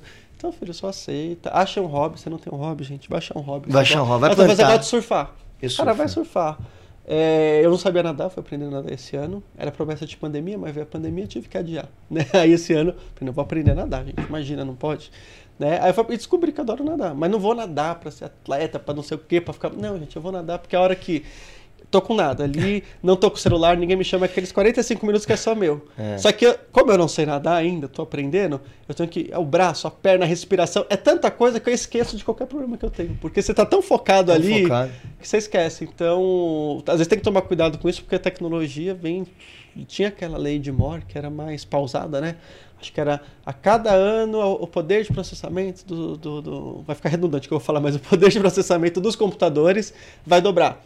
Só que ela já acabou, já acabou, já chegou, caiu. tanto que a gente está na, acho que tem os processadores de 2, 3 nanômetros já super avançados, né? E para quem não tem ideia de, de novo, acho que é sempre bom fazer a analogia da dimensão, é, quando a gente fala de um fio de cabelo humano, a gente está falando ali eu não lembro agora, mas será eram mil nanômetros, mil alguma coisa assim, era um número muito grande. Você pega esses, são uma distância molecular. Você pega um processador hoje, você tem um transistor, tem um monte de transistor ali dentro, né? Transistor ali o 0 e 1. Um, e aí, quando você está falando a distância de um transistor para o outro, às vezes é 2 nanômetros ou micro, não lembro agora exatamente, mas é basicamente cabe um filetinho do seu DNA ali no meio. Então são que coisas absurdo. muito subatômicas, então a tecnologia está avançando muito. Até o EA que a gente está falando, né, eu, voltando lá na pergunta, eu acho que tem que pensar ele também que ele é distribuído, não é... Lembra quando tinha aquela coisa, ah, nossa, nuvem, nuvem, nuvem, todo mundo vai para nuvem? É, não, a maioria não vai. Vai para nuvem, mas não vai tudo. Porque nem todo mundo é Netflix, nem todo mundo é Spotify, Sim. nem todo mundo é Amazon Prime, que já nasceu na nuvem, que tem que estar na nuvem, né? Então as escolas a mesma coisa ali, a gente como um todo. E aí, quando eu falei de inteligência artificial, a gente pode separar nessa é, computação distribuída. Então você tem o que acontece no seu celular, o que acontece no seu computador e o que acontece na nuvem. Da imagem, que é mais complexo ali, a gente falou do generativo, vai talvez acontecer numa nuvem. Né? E aí também, a Lenovo teve o Tech World recentemente, a gente separou ali em três vertentes. Né? Então tem o FM, que ele chama, que é o modelo de fundação, o Foundation Model, o privado, né, o público. O público é o que a gente já tem hoje, você entra lá e coloca, mas aí tem um outro risco também, né? Imagina, eu entro lá e coloco, olha, a Lenovo vendeu tanto no último trimestre e no trimestre passado foi tanto, qual a previsão para ela vender em educação no próximo trimestre? Isso é uma informação confidencial, né? Sai lá os resultados da Lenovo, mas sai o resultado né, o somado, não sai específico da área de educação. Sim. Né, então isso é confidencial, porque se cai no meu concorrente, ele vai saber, ele está vendendo mais, está vendendo menos, o que, que tem que fazer para atacar ali. E a hora que eu boto uma nuvem pública, em teoria, você está tá disponibilizado, não é que você vai lá e consegue pegar tão fácil assim, mas está lá. E aí também tem essa inteligência artificial na parte privada, então é dentro da Lenovo, por exemplo, em algum momento a gente vai ter isso. Né? Até tem outras soluções já de mercados que você pega. É... Vou fazer um exemplo melhor ainda. É, sabe alguns sites? Hoje acho que não tem tanto, mas alguns sites antigos, uns anos atrás, faz muito tempo não. Você entrava lá no site e aí tinha uma barrinha de pesquisa do próprio site. Putz, entrei no site aqui de notícias, eu quero pesquisar notícias sobre a Lenovo e a Scan. Uhum. Aí você tinha uma barrinha de pesquisa e estava lá, Powered by Google, por exemplo. Né? Então é a ferramenta, aquele sistema de pesquisa do Google, só que só para aquele ecossistema, para aquele site. Então quando a gente fala esse FM, esse Foundation Model para o privado, é só para ficar ali dentro da Lenovo, só dentro da Scan, só dentro da empresa de vocês, só dentro da escola também, da universidade. Né? E tem o pessoal também. Daí quando a gente fala do pessoal, são informações pessoais que ele vai conseguir identificar. Não, esse cara aqui é o Carlos por causa disso, disso e disso. Só que no final tudo meio que acaba se misturando, né? E a gente vai para um. Acho que eu estou antecipando algumas coisas aqui, né? Oh, mas a tá, gente. Desculpa. Perdão, imagina. Imagina, mas vamos falando, é até bom, porque ó, o papo tá bom, tá passando, já tá conversando mais de uma hora aqui. Ah, então. E tem bastante coisa ainda para te perguntar. Então, pode falar, não não, não. Vamos embora. E aí tem um, uma demo que eu vi nessa linha mesmo, até falando do pessoal, porque o pessoal, como assim o pessoal? O pessoal tava com óculos, era um óculos Quest aí, mas poderia ser um óculos da Lenovo, lá o Think Reality, né? E a pessoa abria, um exemplo bem bobo, abria a geladeira, né? E aí o óculos identificava tudo que tem na geladeira. Uhum. Tudo por visão computacional. Pô, tem um suco, tem uma batata, tem uma maçã, tem uma cebola, tem um tomate, tem um ovo. E aí a pessoa olhava para o lado, né? Tinha uma tela aqui, uma tela flutuante, porque a pessoa estava com óculos. Nessa tela flutuante mostrava as possíveis receitas que ela podia fazer com o que tem na geladeira. Então é uma coisa boba, mas é que é muito específico, né? Para saber na casa daquela pessoa o que, ela tem na geladeira com base no que ela comprou, né? E aí você consegue, acho que é o, o, bacana da inteligência artificial é escalar isso, sair desse micro, né, do ambiente micro da pessoa e para o macro, é para uma nuvem pública ou para esse foundation modo privado, que vai ajudar muito a quem estava falando até discutindo de uhum. otimizar. Você tem que fazer mais com menos, né? Recentemente aí é o assunto polêmico para eles, para a gente não, né? Uhum. Para eles que eu digo os acionistas que tiveram um monte de layoff, né? Google, Lenovo, Microsoft, todo mundo teve aí porque teve aquele boom, aquele inchou da pandemia e depois aí meio que está voltando ao normal. E são ciclos também, se você olha o mercado, principalmente tecnologia, né? É que é o que eu estou inserido há mais tempo, acho que os outros não são muito diferentes, tem ciclos, né? Até contrata muita gente, de repente não, manda todo mundo embora e são esses ciclos que que vai guiando. Então, basicamente, você teve esses layoffs, você tem que fazer mais com menos. Aí, como que você faz? Né? Então, você tem que, de novo, ali usar a tecnologia. A gente acha que é só lá, não é só na sala de aula que serve, mas no nosso dia a dia tá, está inserido e a gente tem que usar. Né? E aí, quando você traz isso para para a realidade, você consegue misturar outras coisas e a computação distribuída, aí falando agora mais para os nossos parceiros, é tem o computador que a gente vende, tem o celular, mas tem o data center. Isso vai operar em algum lugar. Se for uma nuvem privada, digamos assim, então isso vai estar num data center específico. E outra coisa, dependendo da informação que você precisa, né, a gente fala muito de carro autônomo ainda, né, que já existem, já operam, mas assim, vamos parar para pensar, o carro está dirigindo, tá, sei lá, 60 km por hora aqui na Ibirapuera não tá rápido, tá no limite, acho que é 60, 50, né? mas de repente entra alguém na frente, você vai lá e freia. Né? E já foi medida a reação do olho humano ali da pessoa é de não sei quantos milissegundos para frear e até frear vai o carro andar mais não sei quantos metros. Só que quando você tá um carro autônomo, é, ele não pode pegar essa informação, mandar lá para a nuvem pública ou para uma nuvem privada ou mandar para algum lugar e voltar. Então ele tem que processar local. Né? Então também tem muito aquele conceito de edge computing que chamavam, né? agora é uhum. computação, esqueci o outro nome que deram, mas enfim, é você ter meio que um microcomputador ali dentro do carro, né? E, e aí como que você faz isso, né? E aí você tem que operar ali e, e, e o seu algoritmo, a sua inteligência artificial tem que estar tá comprimida porque ela também não pode ser um negócio gigante de, sei lá, de 10 teras. Né? Ela tem que estar comprimido para otimizar e capturando as informações dos sensores. E aí uma coisa que a gente vai lançar no que vem também, né? ainda não já está pública a informação, mas não tem muito detalhe, que é o PC AI, né? então PC de inteligência artificial. Então, vou pedir para botar o QR Code também aqui em algum lugar, né? Ou o link na descrição do vídeo. Vai ter. Do Tech World, eu vou passar o link para vocês do Tech World. E aí tem uma demo que eles fizeram lá que foi muito legal. É o Tech World evento da Lenovo. E aí eles pegaram o computador, deixaram conectado na internet, pegaram o AI PC e botaram no modo avião. Ou seja, hum. sem conexão com a internet, com o mundo externo. E aí colocaram o input.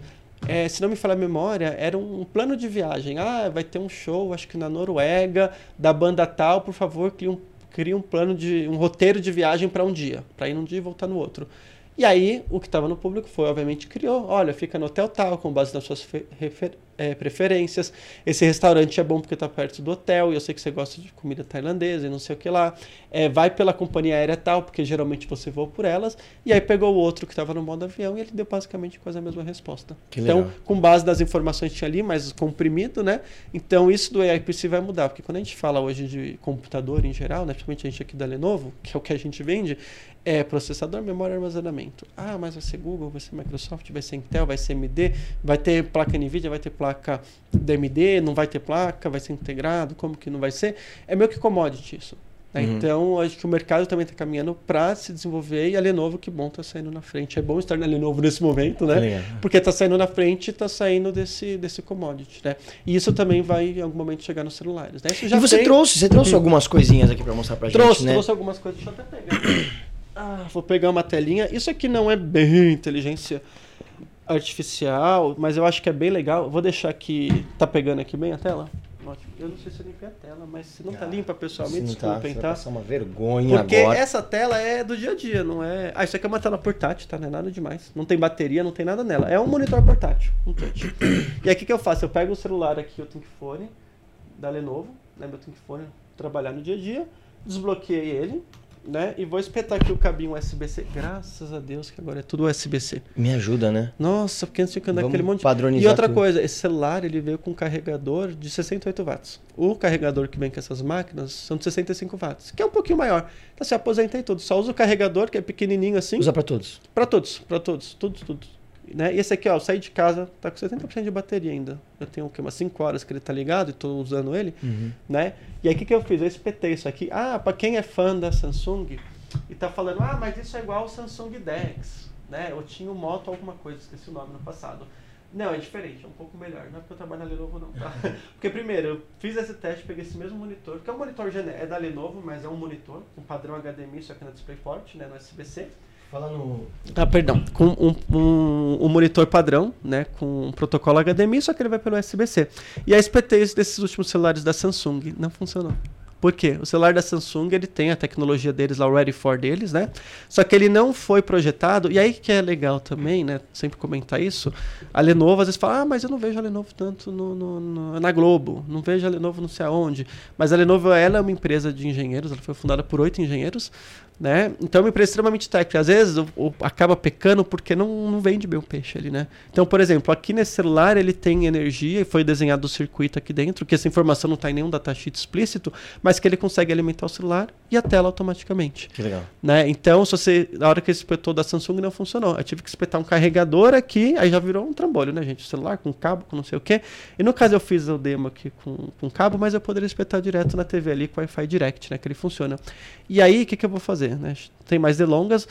Na hora que aparece aqui, ele aparece alguns modos. Eu vou entrar no modo de desktop móvel. E aí, isso basicamente virou um computador, né? Então isso aqui virou, Você inclusive, inclusive é igual um Chromebook, né? Isso aqui, você clica ali, você consegue ter multitarefa, você consegue abrir o seu Gmail, você consegue abrir o Chrome, você consegue entrar numa reunião no Meet tudo ao mesmo tempo. Isso aqui a gente já conseguiu posicionar ele, e aí é legal também quando a gente fala de educação, lá no comecinho eu disse que as instituições privadas, né, elas são uma empresa, como qualquer outra empresa. Né? Então, se ela é uma empresa, ela tem time de vendas, ela tem marketing, ela tem operações, ela tem logísticas e assim por diante. E aí o time de vendas, principalmente das editoras, ele sai andando pelo Brasil espalhado aí. E aí o que, que eles fazem? Compra o kit, né? Compra lá o computador da Lenovo e compra um, um celular, que geralmente não é Lenovo, até porque esse celular da Lenovo é recente. Foi lançado na CS, aquele evento que tem em janeiro, né? E ele chegou no Brasil, acho que em abril, maio, mais ou menos. Né? Então ele é- tem menos de um ano, mas não é porque eu trabalho lá. E de novo, outra declaração, usuário de iPhone há mais de 10 anos, a gente tá falando disso. E aí quando me deram, eu falei, tá, tá bom, vamos lá, né? O que paga a conta, vamos lá, né? Empresa boa é que paga a conta. E eu tô amando, porque a bateria dura, a performance dele é sensacional, dá pra fazer um monte de coisa, não trava, né? Então isso, isso é bem bacana. E é um celular corporativo, Não é tipo iPhone, iPhone é ótimo, mas é para gerar conteúdo principalmente, Sim. né? Por causa da câmera, enfim, apesar dele ter as câmeras aqui também com uma baita resolução, né? Mas é uma outra proposta. Tem até o botãozinho vermelho aqui, né? O merchan da, do ThinkPhone. E esse botãozinho vermelho é igual o botãozinho vermelho que tem no teclado dos ThinkPads, né? E aí, é, quando a gente fala dessa tecnologia toda, como que aterrissa? Então, voltando lá no assunto das editoras, eles têm os consultores, né, os vendedores que têm que ir de escola em escola, e eles têm que carregar isso aqui. E aí, algumas regiões mais afastadas, né, eles tinham caso de perder a máquina. Perder a máquina, ou ser roubada, ou sei Sim. lá, o consultor deu um fim, e aí eles só deram o celular. E aí, quando o consultor vai para o escritório ou chega na casa dele, ele tem um setupzinho que ele pega o monitor da Lenovo, que já tem um USB-C, espeta o USB-C aqui, tem um teclado externo, ele usa o teclado, o mouse também e o monitor, ou pode ser a própria TV dele e acabou. Isso basicamente virou. E aí é bacana porque você tem tudo num lugar só, não tem que ficar trocando. Ah, mas eu quero ter um computador porque eu preciso e um celular. Então também tem integração entre eles. Até se quem está falando da integração do ecossistema, esse Ready For ele também integra com o ThinkPad. Tá? Então você pode baixar o Ready For aqui e coisas bobas, tipo, nossa, eu copiei um texto aqui, uma imagem no computador e quero jogar no, no, no WhatsApp. Como você faz hoje? Você tem que pegar, mandar lá para o WhatsApp, né, aqui na web para depois mandar não sei para quem. Na hora que você copia aqui, ele já está na área de transferência do celular e vice-versa. Né, as fotos que você tirou, você clica aqui, já aparece as últimas fotos. Então acho que essa integração é também, como eu disse, é um bom momento para estar na Lenovo, né, porque ela entendeu isso, essa integração. Né, tem a parte do AI PC que vai ser ano que vem, acho que isso vai avançar mais ainda, né? E basicamente a gente está falando de um, Outro processador que vai ter, né, já tem alguns processadores mais novos, que você vai ter uma parte dedicada, como você tem a CPU, você tem alguns processadores com a GPU já dedicado, né, e você vai ter uma parte ali que é para processamento de inteligência artificial. Eu não falei o nome agora porque me fugiu, né, o nome, mas a gente, é o que a gente está falando, tem que estar tá sempre se atualizando, e aí agora eles estão falando, acho que é é, Threads of Operation, alguma coisa assim, né? Sim. Alguma coisa. Não esqueci a nomenclatura, mas para quem assistiu o Tech World vai estar tá tudo explicadinho, desenhado. Inclusive, acho que eu vou ter que assistir de novo, porque eu não lembro, né? Mas é bom, a gente faz cada vez que assiste, você, você aprende um negócio. Você pega alguma coisa é. nova. E como que é possível é, lidar com segurança física e digital? Ah, ótima pergunta. Dia. Ótima pergunta. Acho que de, vem muito de encontro ali a cidadania digital também, né? Então o Google mesmo tem um, uma plataforma gamificada que você consegue ensinar a cidadania digital com base no jogo. Né? E uma vez entrei, é super divertido o jogo, né? um bonequinho lá. E, e, não é um jogo que, nossa, tem que ter um computador com placa de vídeo. Você pega um Chromebook mesmo, básico ali, e ele funciona super bem, baseado na web, né? E aí ele vai lá e mostra informações, vamos pensar na criança, né? Sei lá, de 8, 10 anos. É... E aí ele tá lá, o celular, pegou seu celular, Alberto, aí tá lá. Tá lá. Aí abaixou o joguinho, tá lá. Aí no joguinho acabou as moedas. Você tem que comprar mais moedas. Comprar, comprar. Comprar dinheiro. Quando você vê, sim. você gastou 200, 300, 500 é. reais. Você. Eu sei, né? sei bem. Sei Já bem. aconteceu? Meu filho, meu filho pega meu celular. É. Cuidado, viu, gente? Cuidado com isso aí. Acontece mesmo. Isso aqui acontece. é raro, mas acontece com, com frequência. certa frequência. e é o que eu tô do lado. Tô do é lado. aquele segundo que você distraiu. Cara, tem um joguinho de corrida que ele joga, hum. que é assim, ele põe o dedinho na tela e vai assim, ó, lado pro outro desviando. E tem o turbo, que ele aperta o turbo e aí o carro acelera. Só que aí o que acontece? E aí eu descobri isso da forma mais dolorida, né? Que é três turbos de graça, gente. Só os três primeiro. A partir do quarto turbo, é, eu pago. E quem pagava não era meu filho, não, porque ele tem quatro anos e ele ainda não, não, não, não tem dinheiro, não tem conta no banco. E o cartão de crédito que tava lá era o meu. Tipo, eu não comprei, será que meu cartão foi clonado? Aí você começa até a pensar Não, e foi um vacilo, assim. E aí, sei lá, sei lá o que aconteceu. Sabe aquele negócio é, de ler os, os, termos e aceitar tudo, Sem é bom ler. ler, viu, gente? É, é bom ler. É. Se tiver um filho pequeno que pega o celular, então é, é melhor ler de verdade. E, e, aí dou outra dica, tem até o Family Link que chama. Uhum. Aí eu tenho um sobrinho de 6 anos, peguei um, um, Chromebook da Lenovo, 300, sei lá, aquele que dobra, tela touch, e a gente tá vindo viajar pro interior. Né? E ele tava lá no carro, falei, o que, que eu vou fazer com essa criança aqui, né? beleza, vou conversando, mas uma hora eu vou estar dirigindo, não, né? Uhum. É, tudo não tava sozinho também. E aí ele pegou, eu configurei o Trabet, como ele chama, né? Ah, tio, dá o Trabet. Aí eu configurei e coloquei lá um. Ele tinha 5 anos na época, né? Então tava, tava sendo alfabetizado ainda. Então eu coloquei jogos bem bobinhos lá, de letra, de colorir, de pintar, de não sei o quê. Aí deixei com ele, só que eu não deixei aberto para tudo. Né? Porque a gente fala, ah, mas a criança não sai do celular. Claro, tá sendo o tempo todo estimulado, você clica ali, o turbo vai embora. Né? Então eu coloquei ali essa parte, tem muito a ver com segurança, né? Com a pergunta que você fez. É porque eu só coloquei, acho que 15 aplicativos no máximo, eram uhum. 15, 10. E aí chegou uma hora que ele mesmo falou, ah, não quero mais o tablet. Aí virou pro lado e dormiu. E foi duas horas de viagem dormindo direto. Ótimo. Né? Então, porque ele falou, ah, não tá mais interessante. A hora que você tá estimulando. E aí esse jogo que eu falei, e essa plataforma de cidadania digital que tem do Google, que é gratuito, né? Até. Isso é legal também saber isso, porque às vezes você chega na escola e fala, e aí, quer comprar computador hoje? É, é o que a gente quer vender, mas você não pode chegar tão explícito assim, né? Você uhum. tem que ser mais. Então, de repente, chegar até com esse discurso de cidadania digital. E aí eu lembro que uma das etapinhas do jogo falava lá: Ah, você recebeu uma mensagem, um e-mail, alguma coisa assim, pedindo para compartilhar os números do cartão de crédito do seu pai. Você deve compartilhar? E era uma pergunta bem boba, assim. Óbvio que não, né? Mas a criança de 4, 5 anos não vai ter noção. Então ali você vai ensinando. Ah, estão pedindo seu CPF, estão pedindo uma foto de não sei o quê, estão pedindo. Pra criança ter pô, não, mas espera aí. Né? E a gente que é adulto cai nisso, cai lá no phishing, no tudo. Às vezes chega, vira e mexe, recebe até SMS no celular. Né? Graças a Deus já tirei meu nome no Serasa faz alguns anos, uhum. espero não voltar. Mas chega lá. É, você tem milhas de não sei o que, não sei o que lá é, no Itaú, clica aqui para resgatar. Eu falo, não tenho conta no Itaú. Então eu já ignoro, eu já sei que não é. Mas uma pessoa que às vezes tem, uma pessoa que acha que.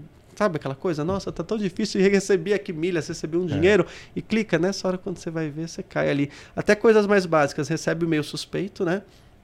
Você fala, nossa, mas o e-mail é igualzinho. Por que é igualzinho, gente? É só pegar o e-mail original, Ctrl-C, Ctrl-V. Uhum. Né? Não uhum. tem muito. Às vezes eles acabam errando no erro de português, é, cometendo algum erro de português, você fala, opa, tá estranho isso aqui.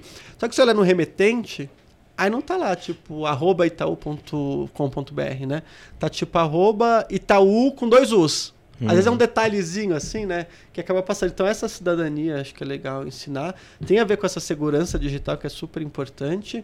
E a segurança física também. Não trouxe hoje nenhum Chromebook no chão para jogar no chão, mas quem já me viu, geralmente eu trago um Chrome, aquele da criançada. E aí é o que eu falei lá agora há pouco, né? A Lenovo é uma empresa que foi fundada por oito engenheiros, então tecnicamente é muito bom. Às vezes a gente acaba pecando por não explorar tanto isso. E aí tudo que a gente tem ali no ThinkPad, né, da certificação militar, a gente também trouxe para o CENE, que é o nosso Chromebook para a sala de aula. Né? E o CENE ele tem um chassi diferente, ele tem um chassi reforçado, a dobradiça. Essa parte de trás aqui, né, ele não é só essa capa e a tela. Então ele tem uma espécie de chapa, não é metal, é uma, alguma outra liga de alumínio, enfim, para ficar leve, que se o aluno colocar um monte de peso em cima, botar entediado, sabe, bota o cotovelo em cima assim, uhum. cai que saco, ou botou um monte de coisa na mochila e jogou a mochila no chão, a chance de quebrar a tela é muito menor, ele suporta acho que até 65 quilos. Então, dependendo Uau. do preço da criança, ela pode até subir em cima pode da máquina que não vai quebrar, uhum. né?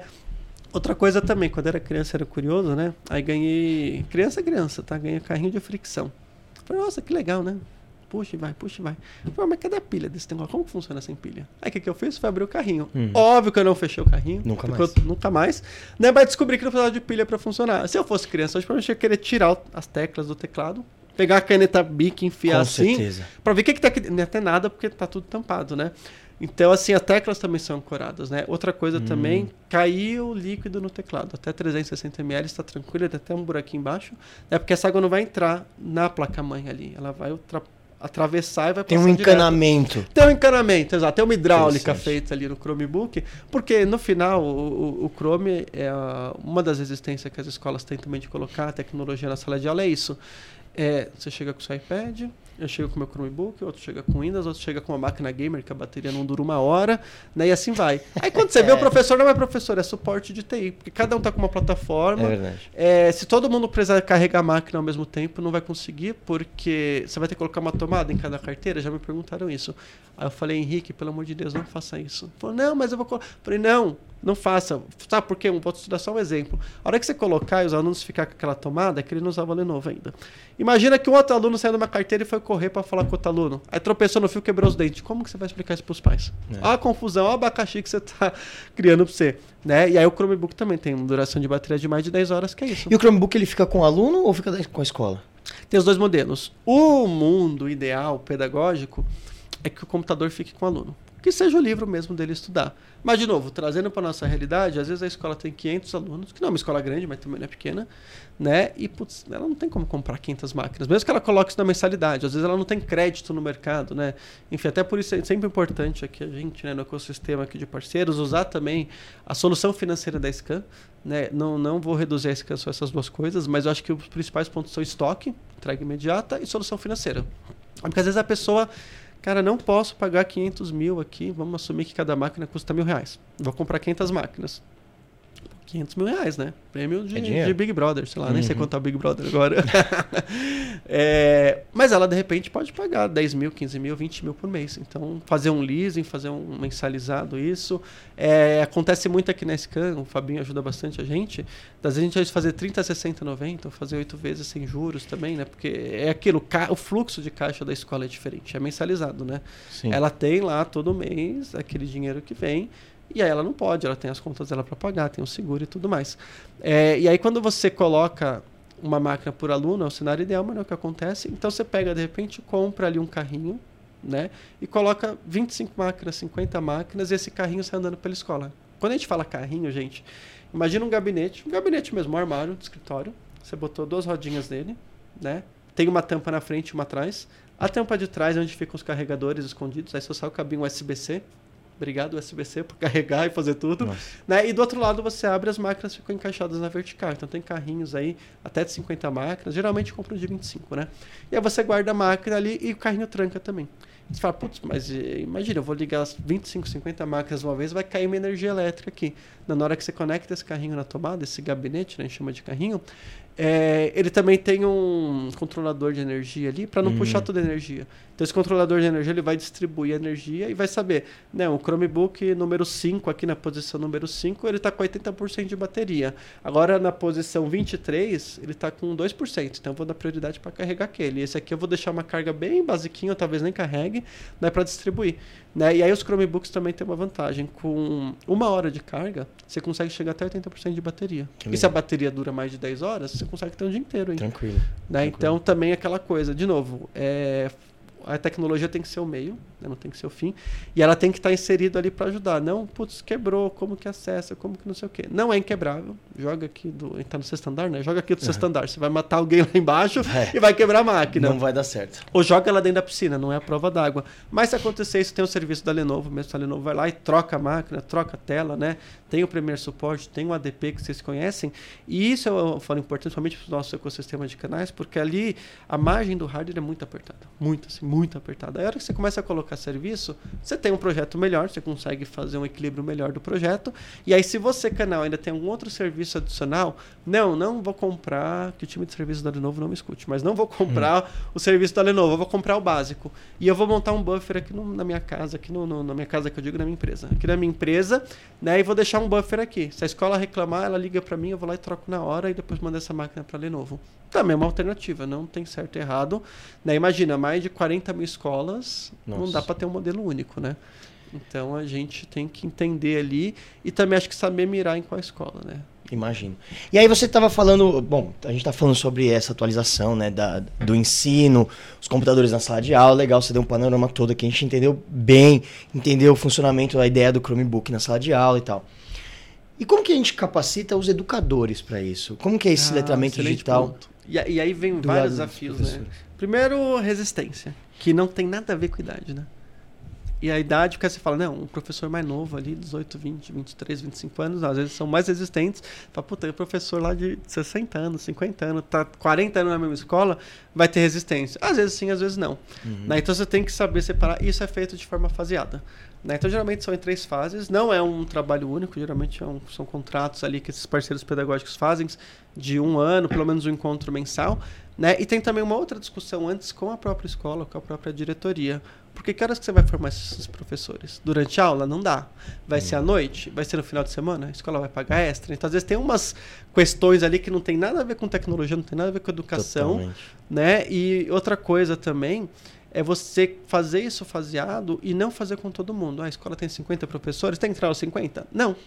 Você vai pegar os 20, sei lá, tô pegando um número aqui, pode ser maior, pode ser menor, que estão mais engajados, mais interessados, Hum, né? E aí você vai treinando. A hora que aqueles que tinham resistência, vê que o professor que treinou, que tá usando o Google Forms, tá no básico, ainda tá no arroz com feijão. Né? Nem chegou no arroz, feijão, na farofa, vinagrete, o contra cavalo e a batata frita. É, tô falando isso porque a gente tá perto do horário do almoço, tá? Aí naturalmente essas Aí são- naturalmente veio agora.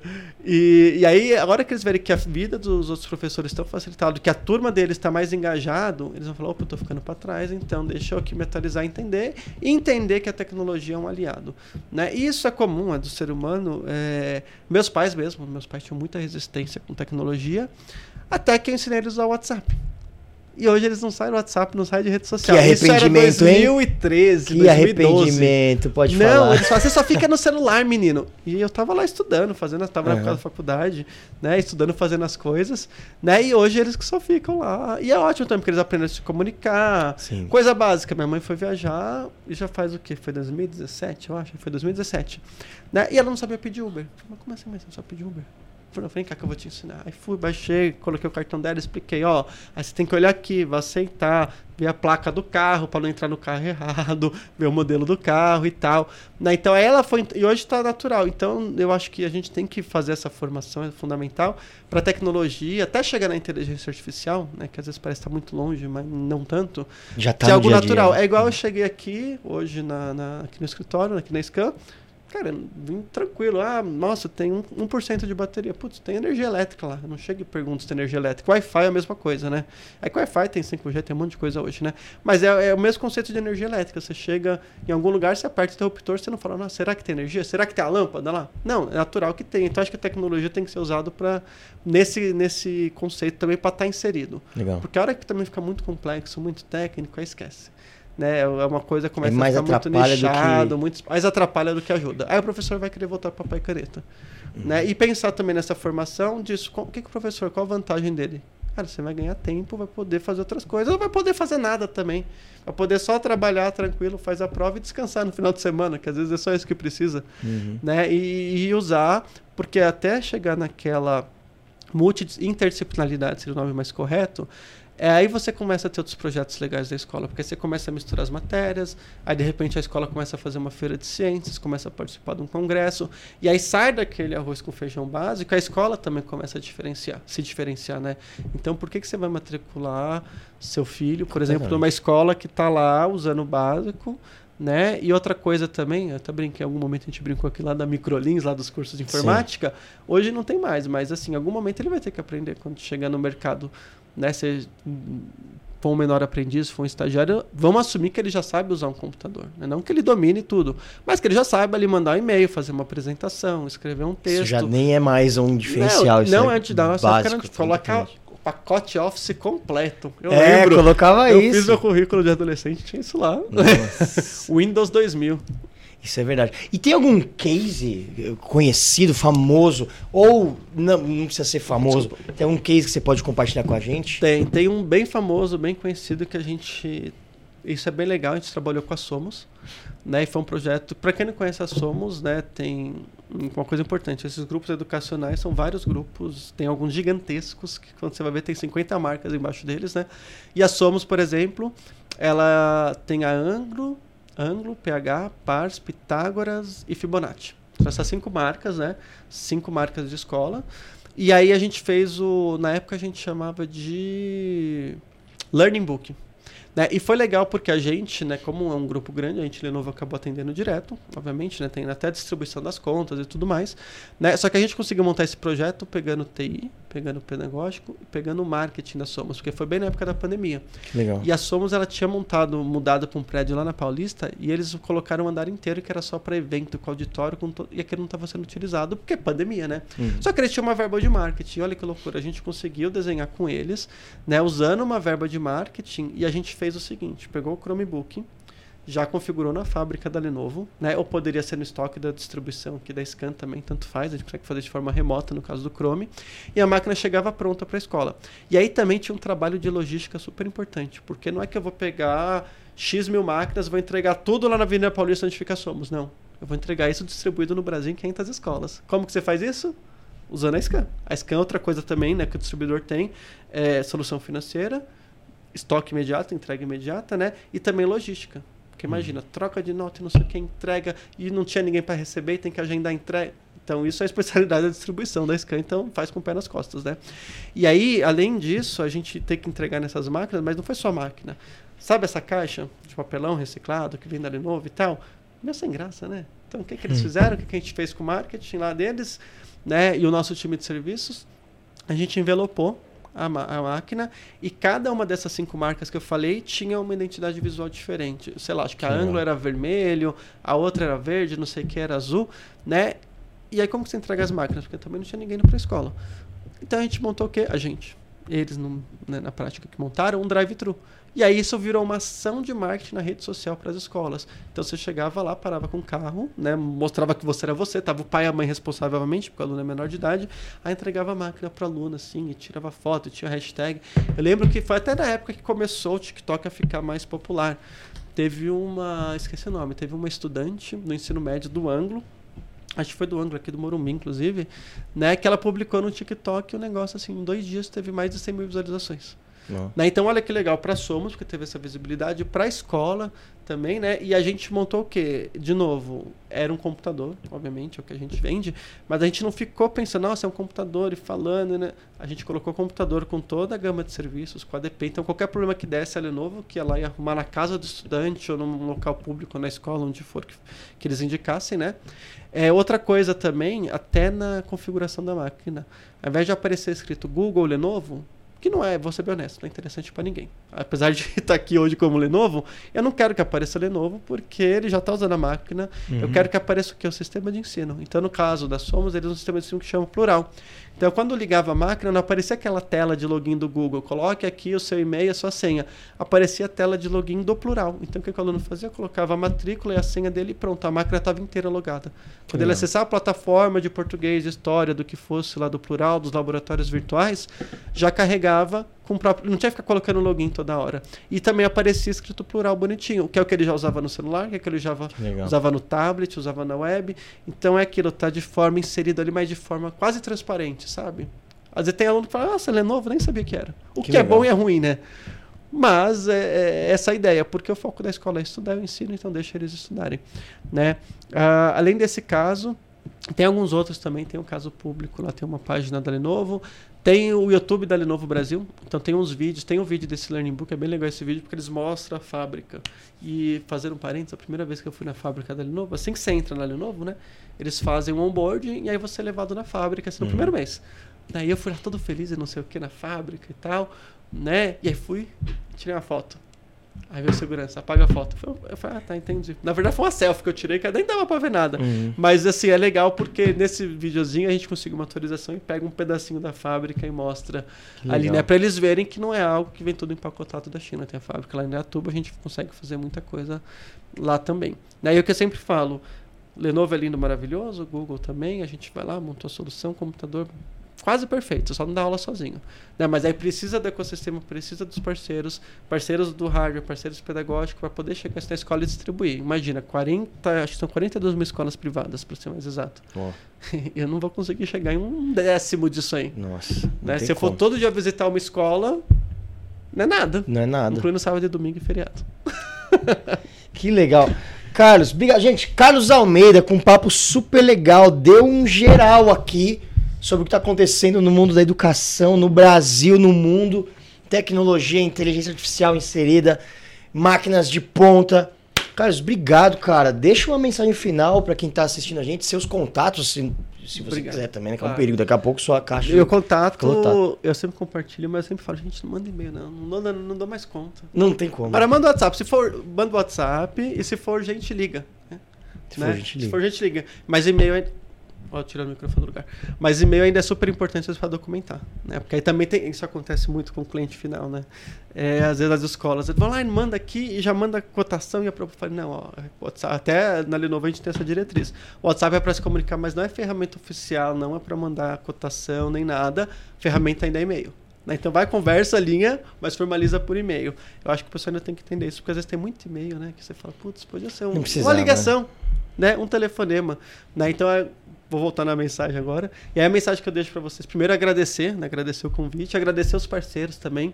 Né? Hoje, quando a gente olha o número da Lenovo, de Chromebook especificamente, assim, boa parte, mais da metade dos nossos negócios são feitos através de parceiros, apesar da gente ter os projetos direto, boa parte é direto e indireto, que a gente chama, né?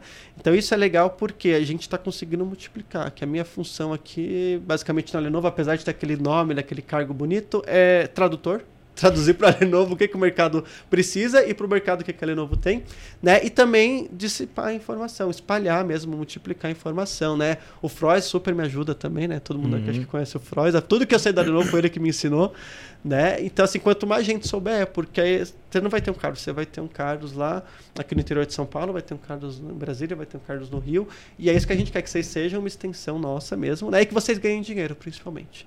Então, por isso, quando eu estava falando aqui, fiz o parênteses, a máquina é importante, é, mas pensa ela. É... Nossa, vou dar um exemplo bem ruim, mas acho que vai ficar claro. Meu pai é português, ele tinha padaria a vida inteira.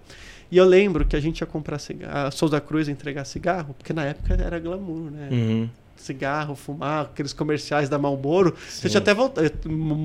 Tenho repulsa de cigarro porque meu pai fumava muito, né? Então até o cheiro de cigarro me irrita e meu olho começa a arder. E, mas na época, enfim. E aí, por que, que eu tô falando disso? Porque eu lembro na época, eu já era adolescente, trabalhava com ele na padaria, a gente ganhava, eu acho que era 5 centavos, 3 centavos por maço de cigarro vendido. Quer dizer, aquele pacote com 10 cigarros ganhava 50 centavos. Não era nada, né?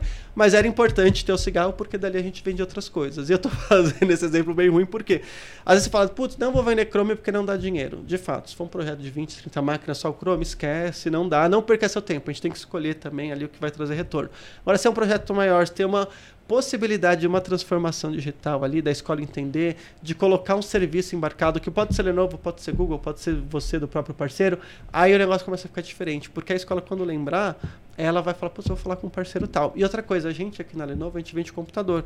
Muita escola não tem infraestrutura Wi-Fi. Então, se você trabalha com a Scan aqui, também tem estrutura Wi-Fi, tem infraestrutura de segurança. Quando eu digo segurança, faro e tudo mais, tem infraestrutura de cibersegurança, né, das câmeras mesmo, você tem um mundo de outras coisas que você pode abordar. Ah, mas eu só trabalho com a Lenovo, sei lá, e com a Epson. Putz, tem projetor. Não, eu trabalho com a Lenovo e, sei lá, com Alex Marks, não sei tem impressora lá dentro, né? Então você vai ver, a gente precisa de vocês também para entregar uma solução completa. Senão a gente aqui, Lenovo e Google, vai ter a página 2. E a escola precisa chegar na página 5 para fechar o livro. Exatamente. Né? Então, mais uma vez, obrigado né, pela parceria de vocês. E, e, é isso, pensem como um todo.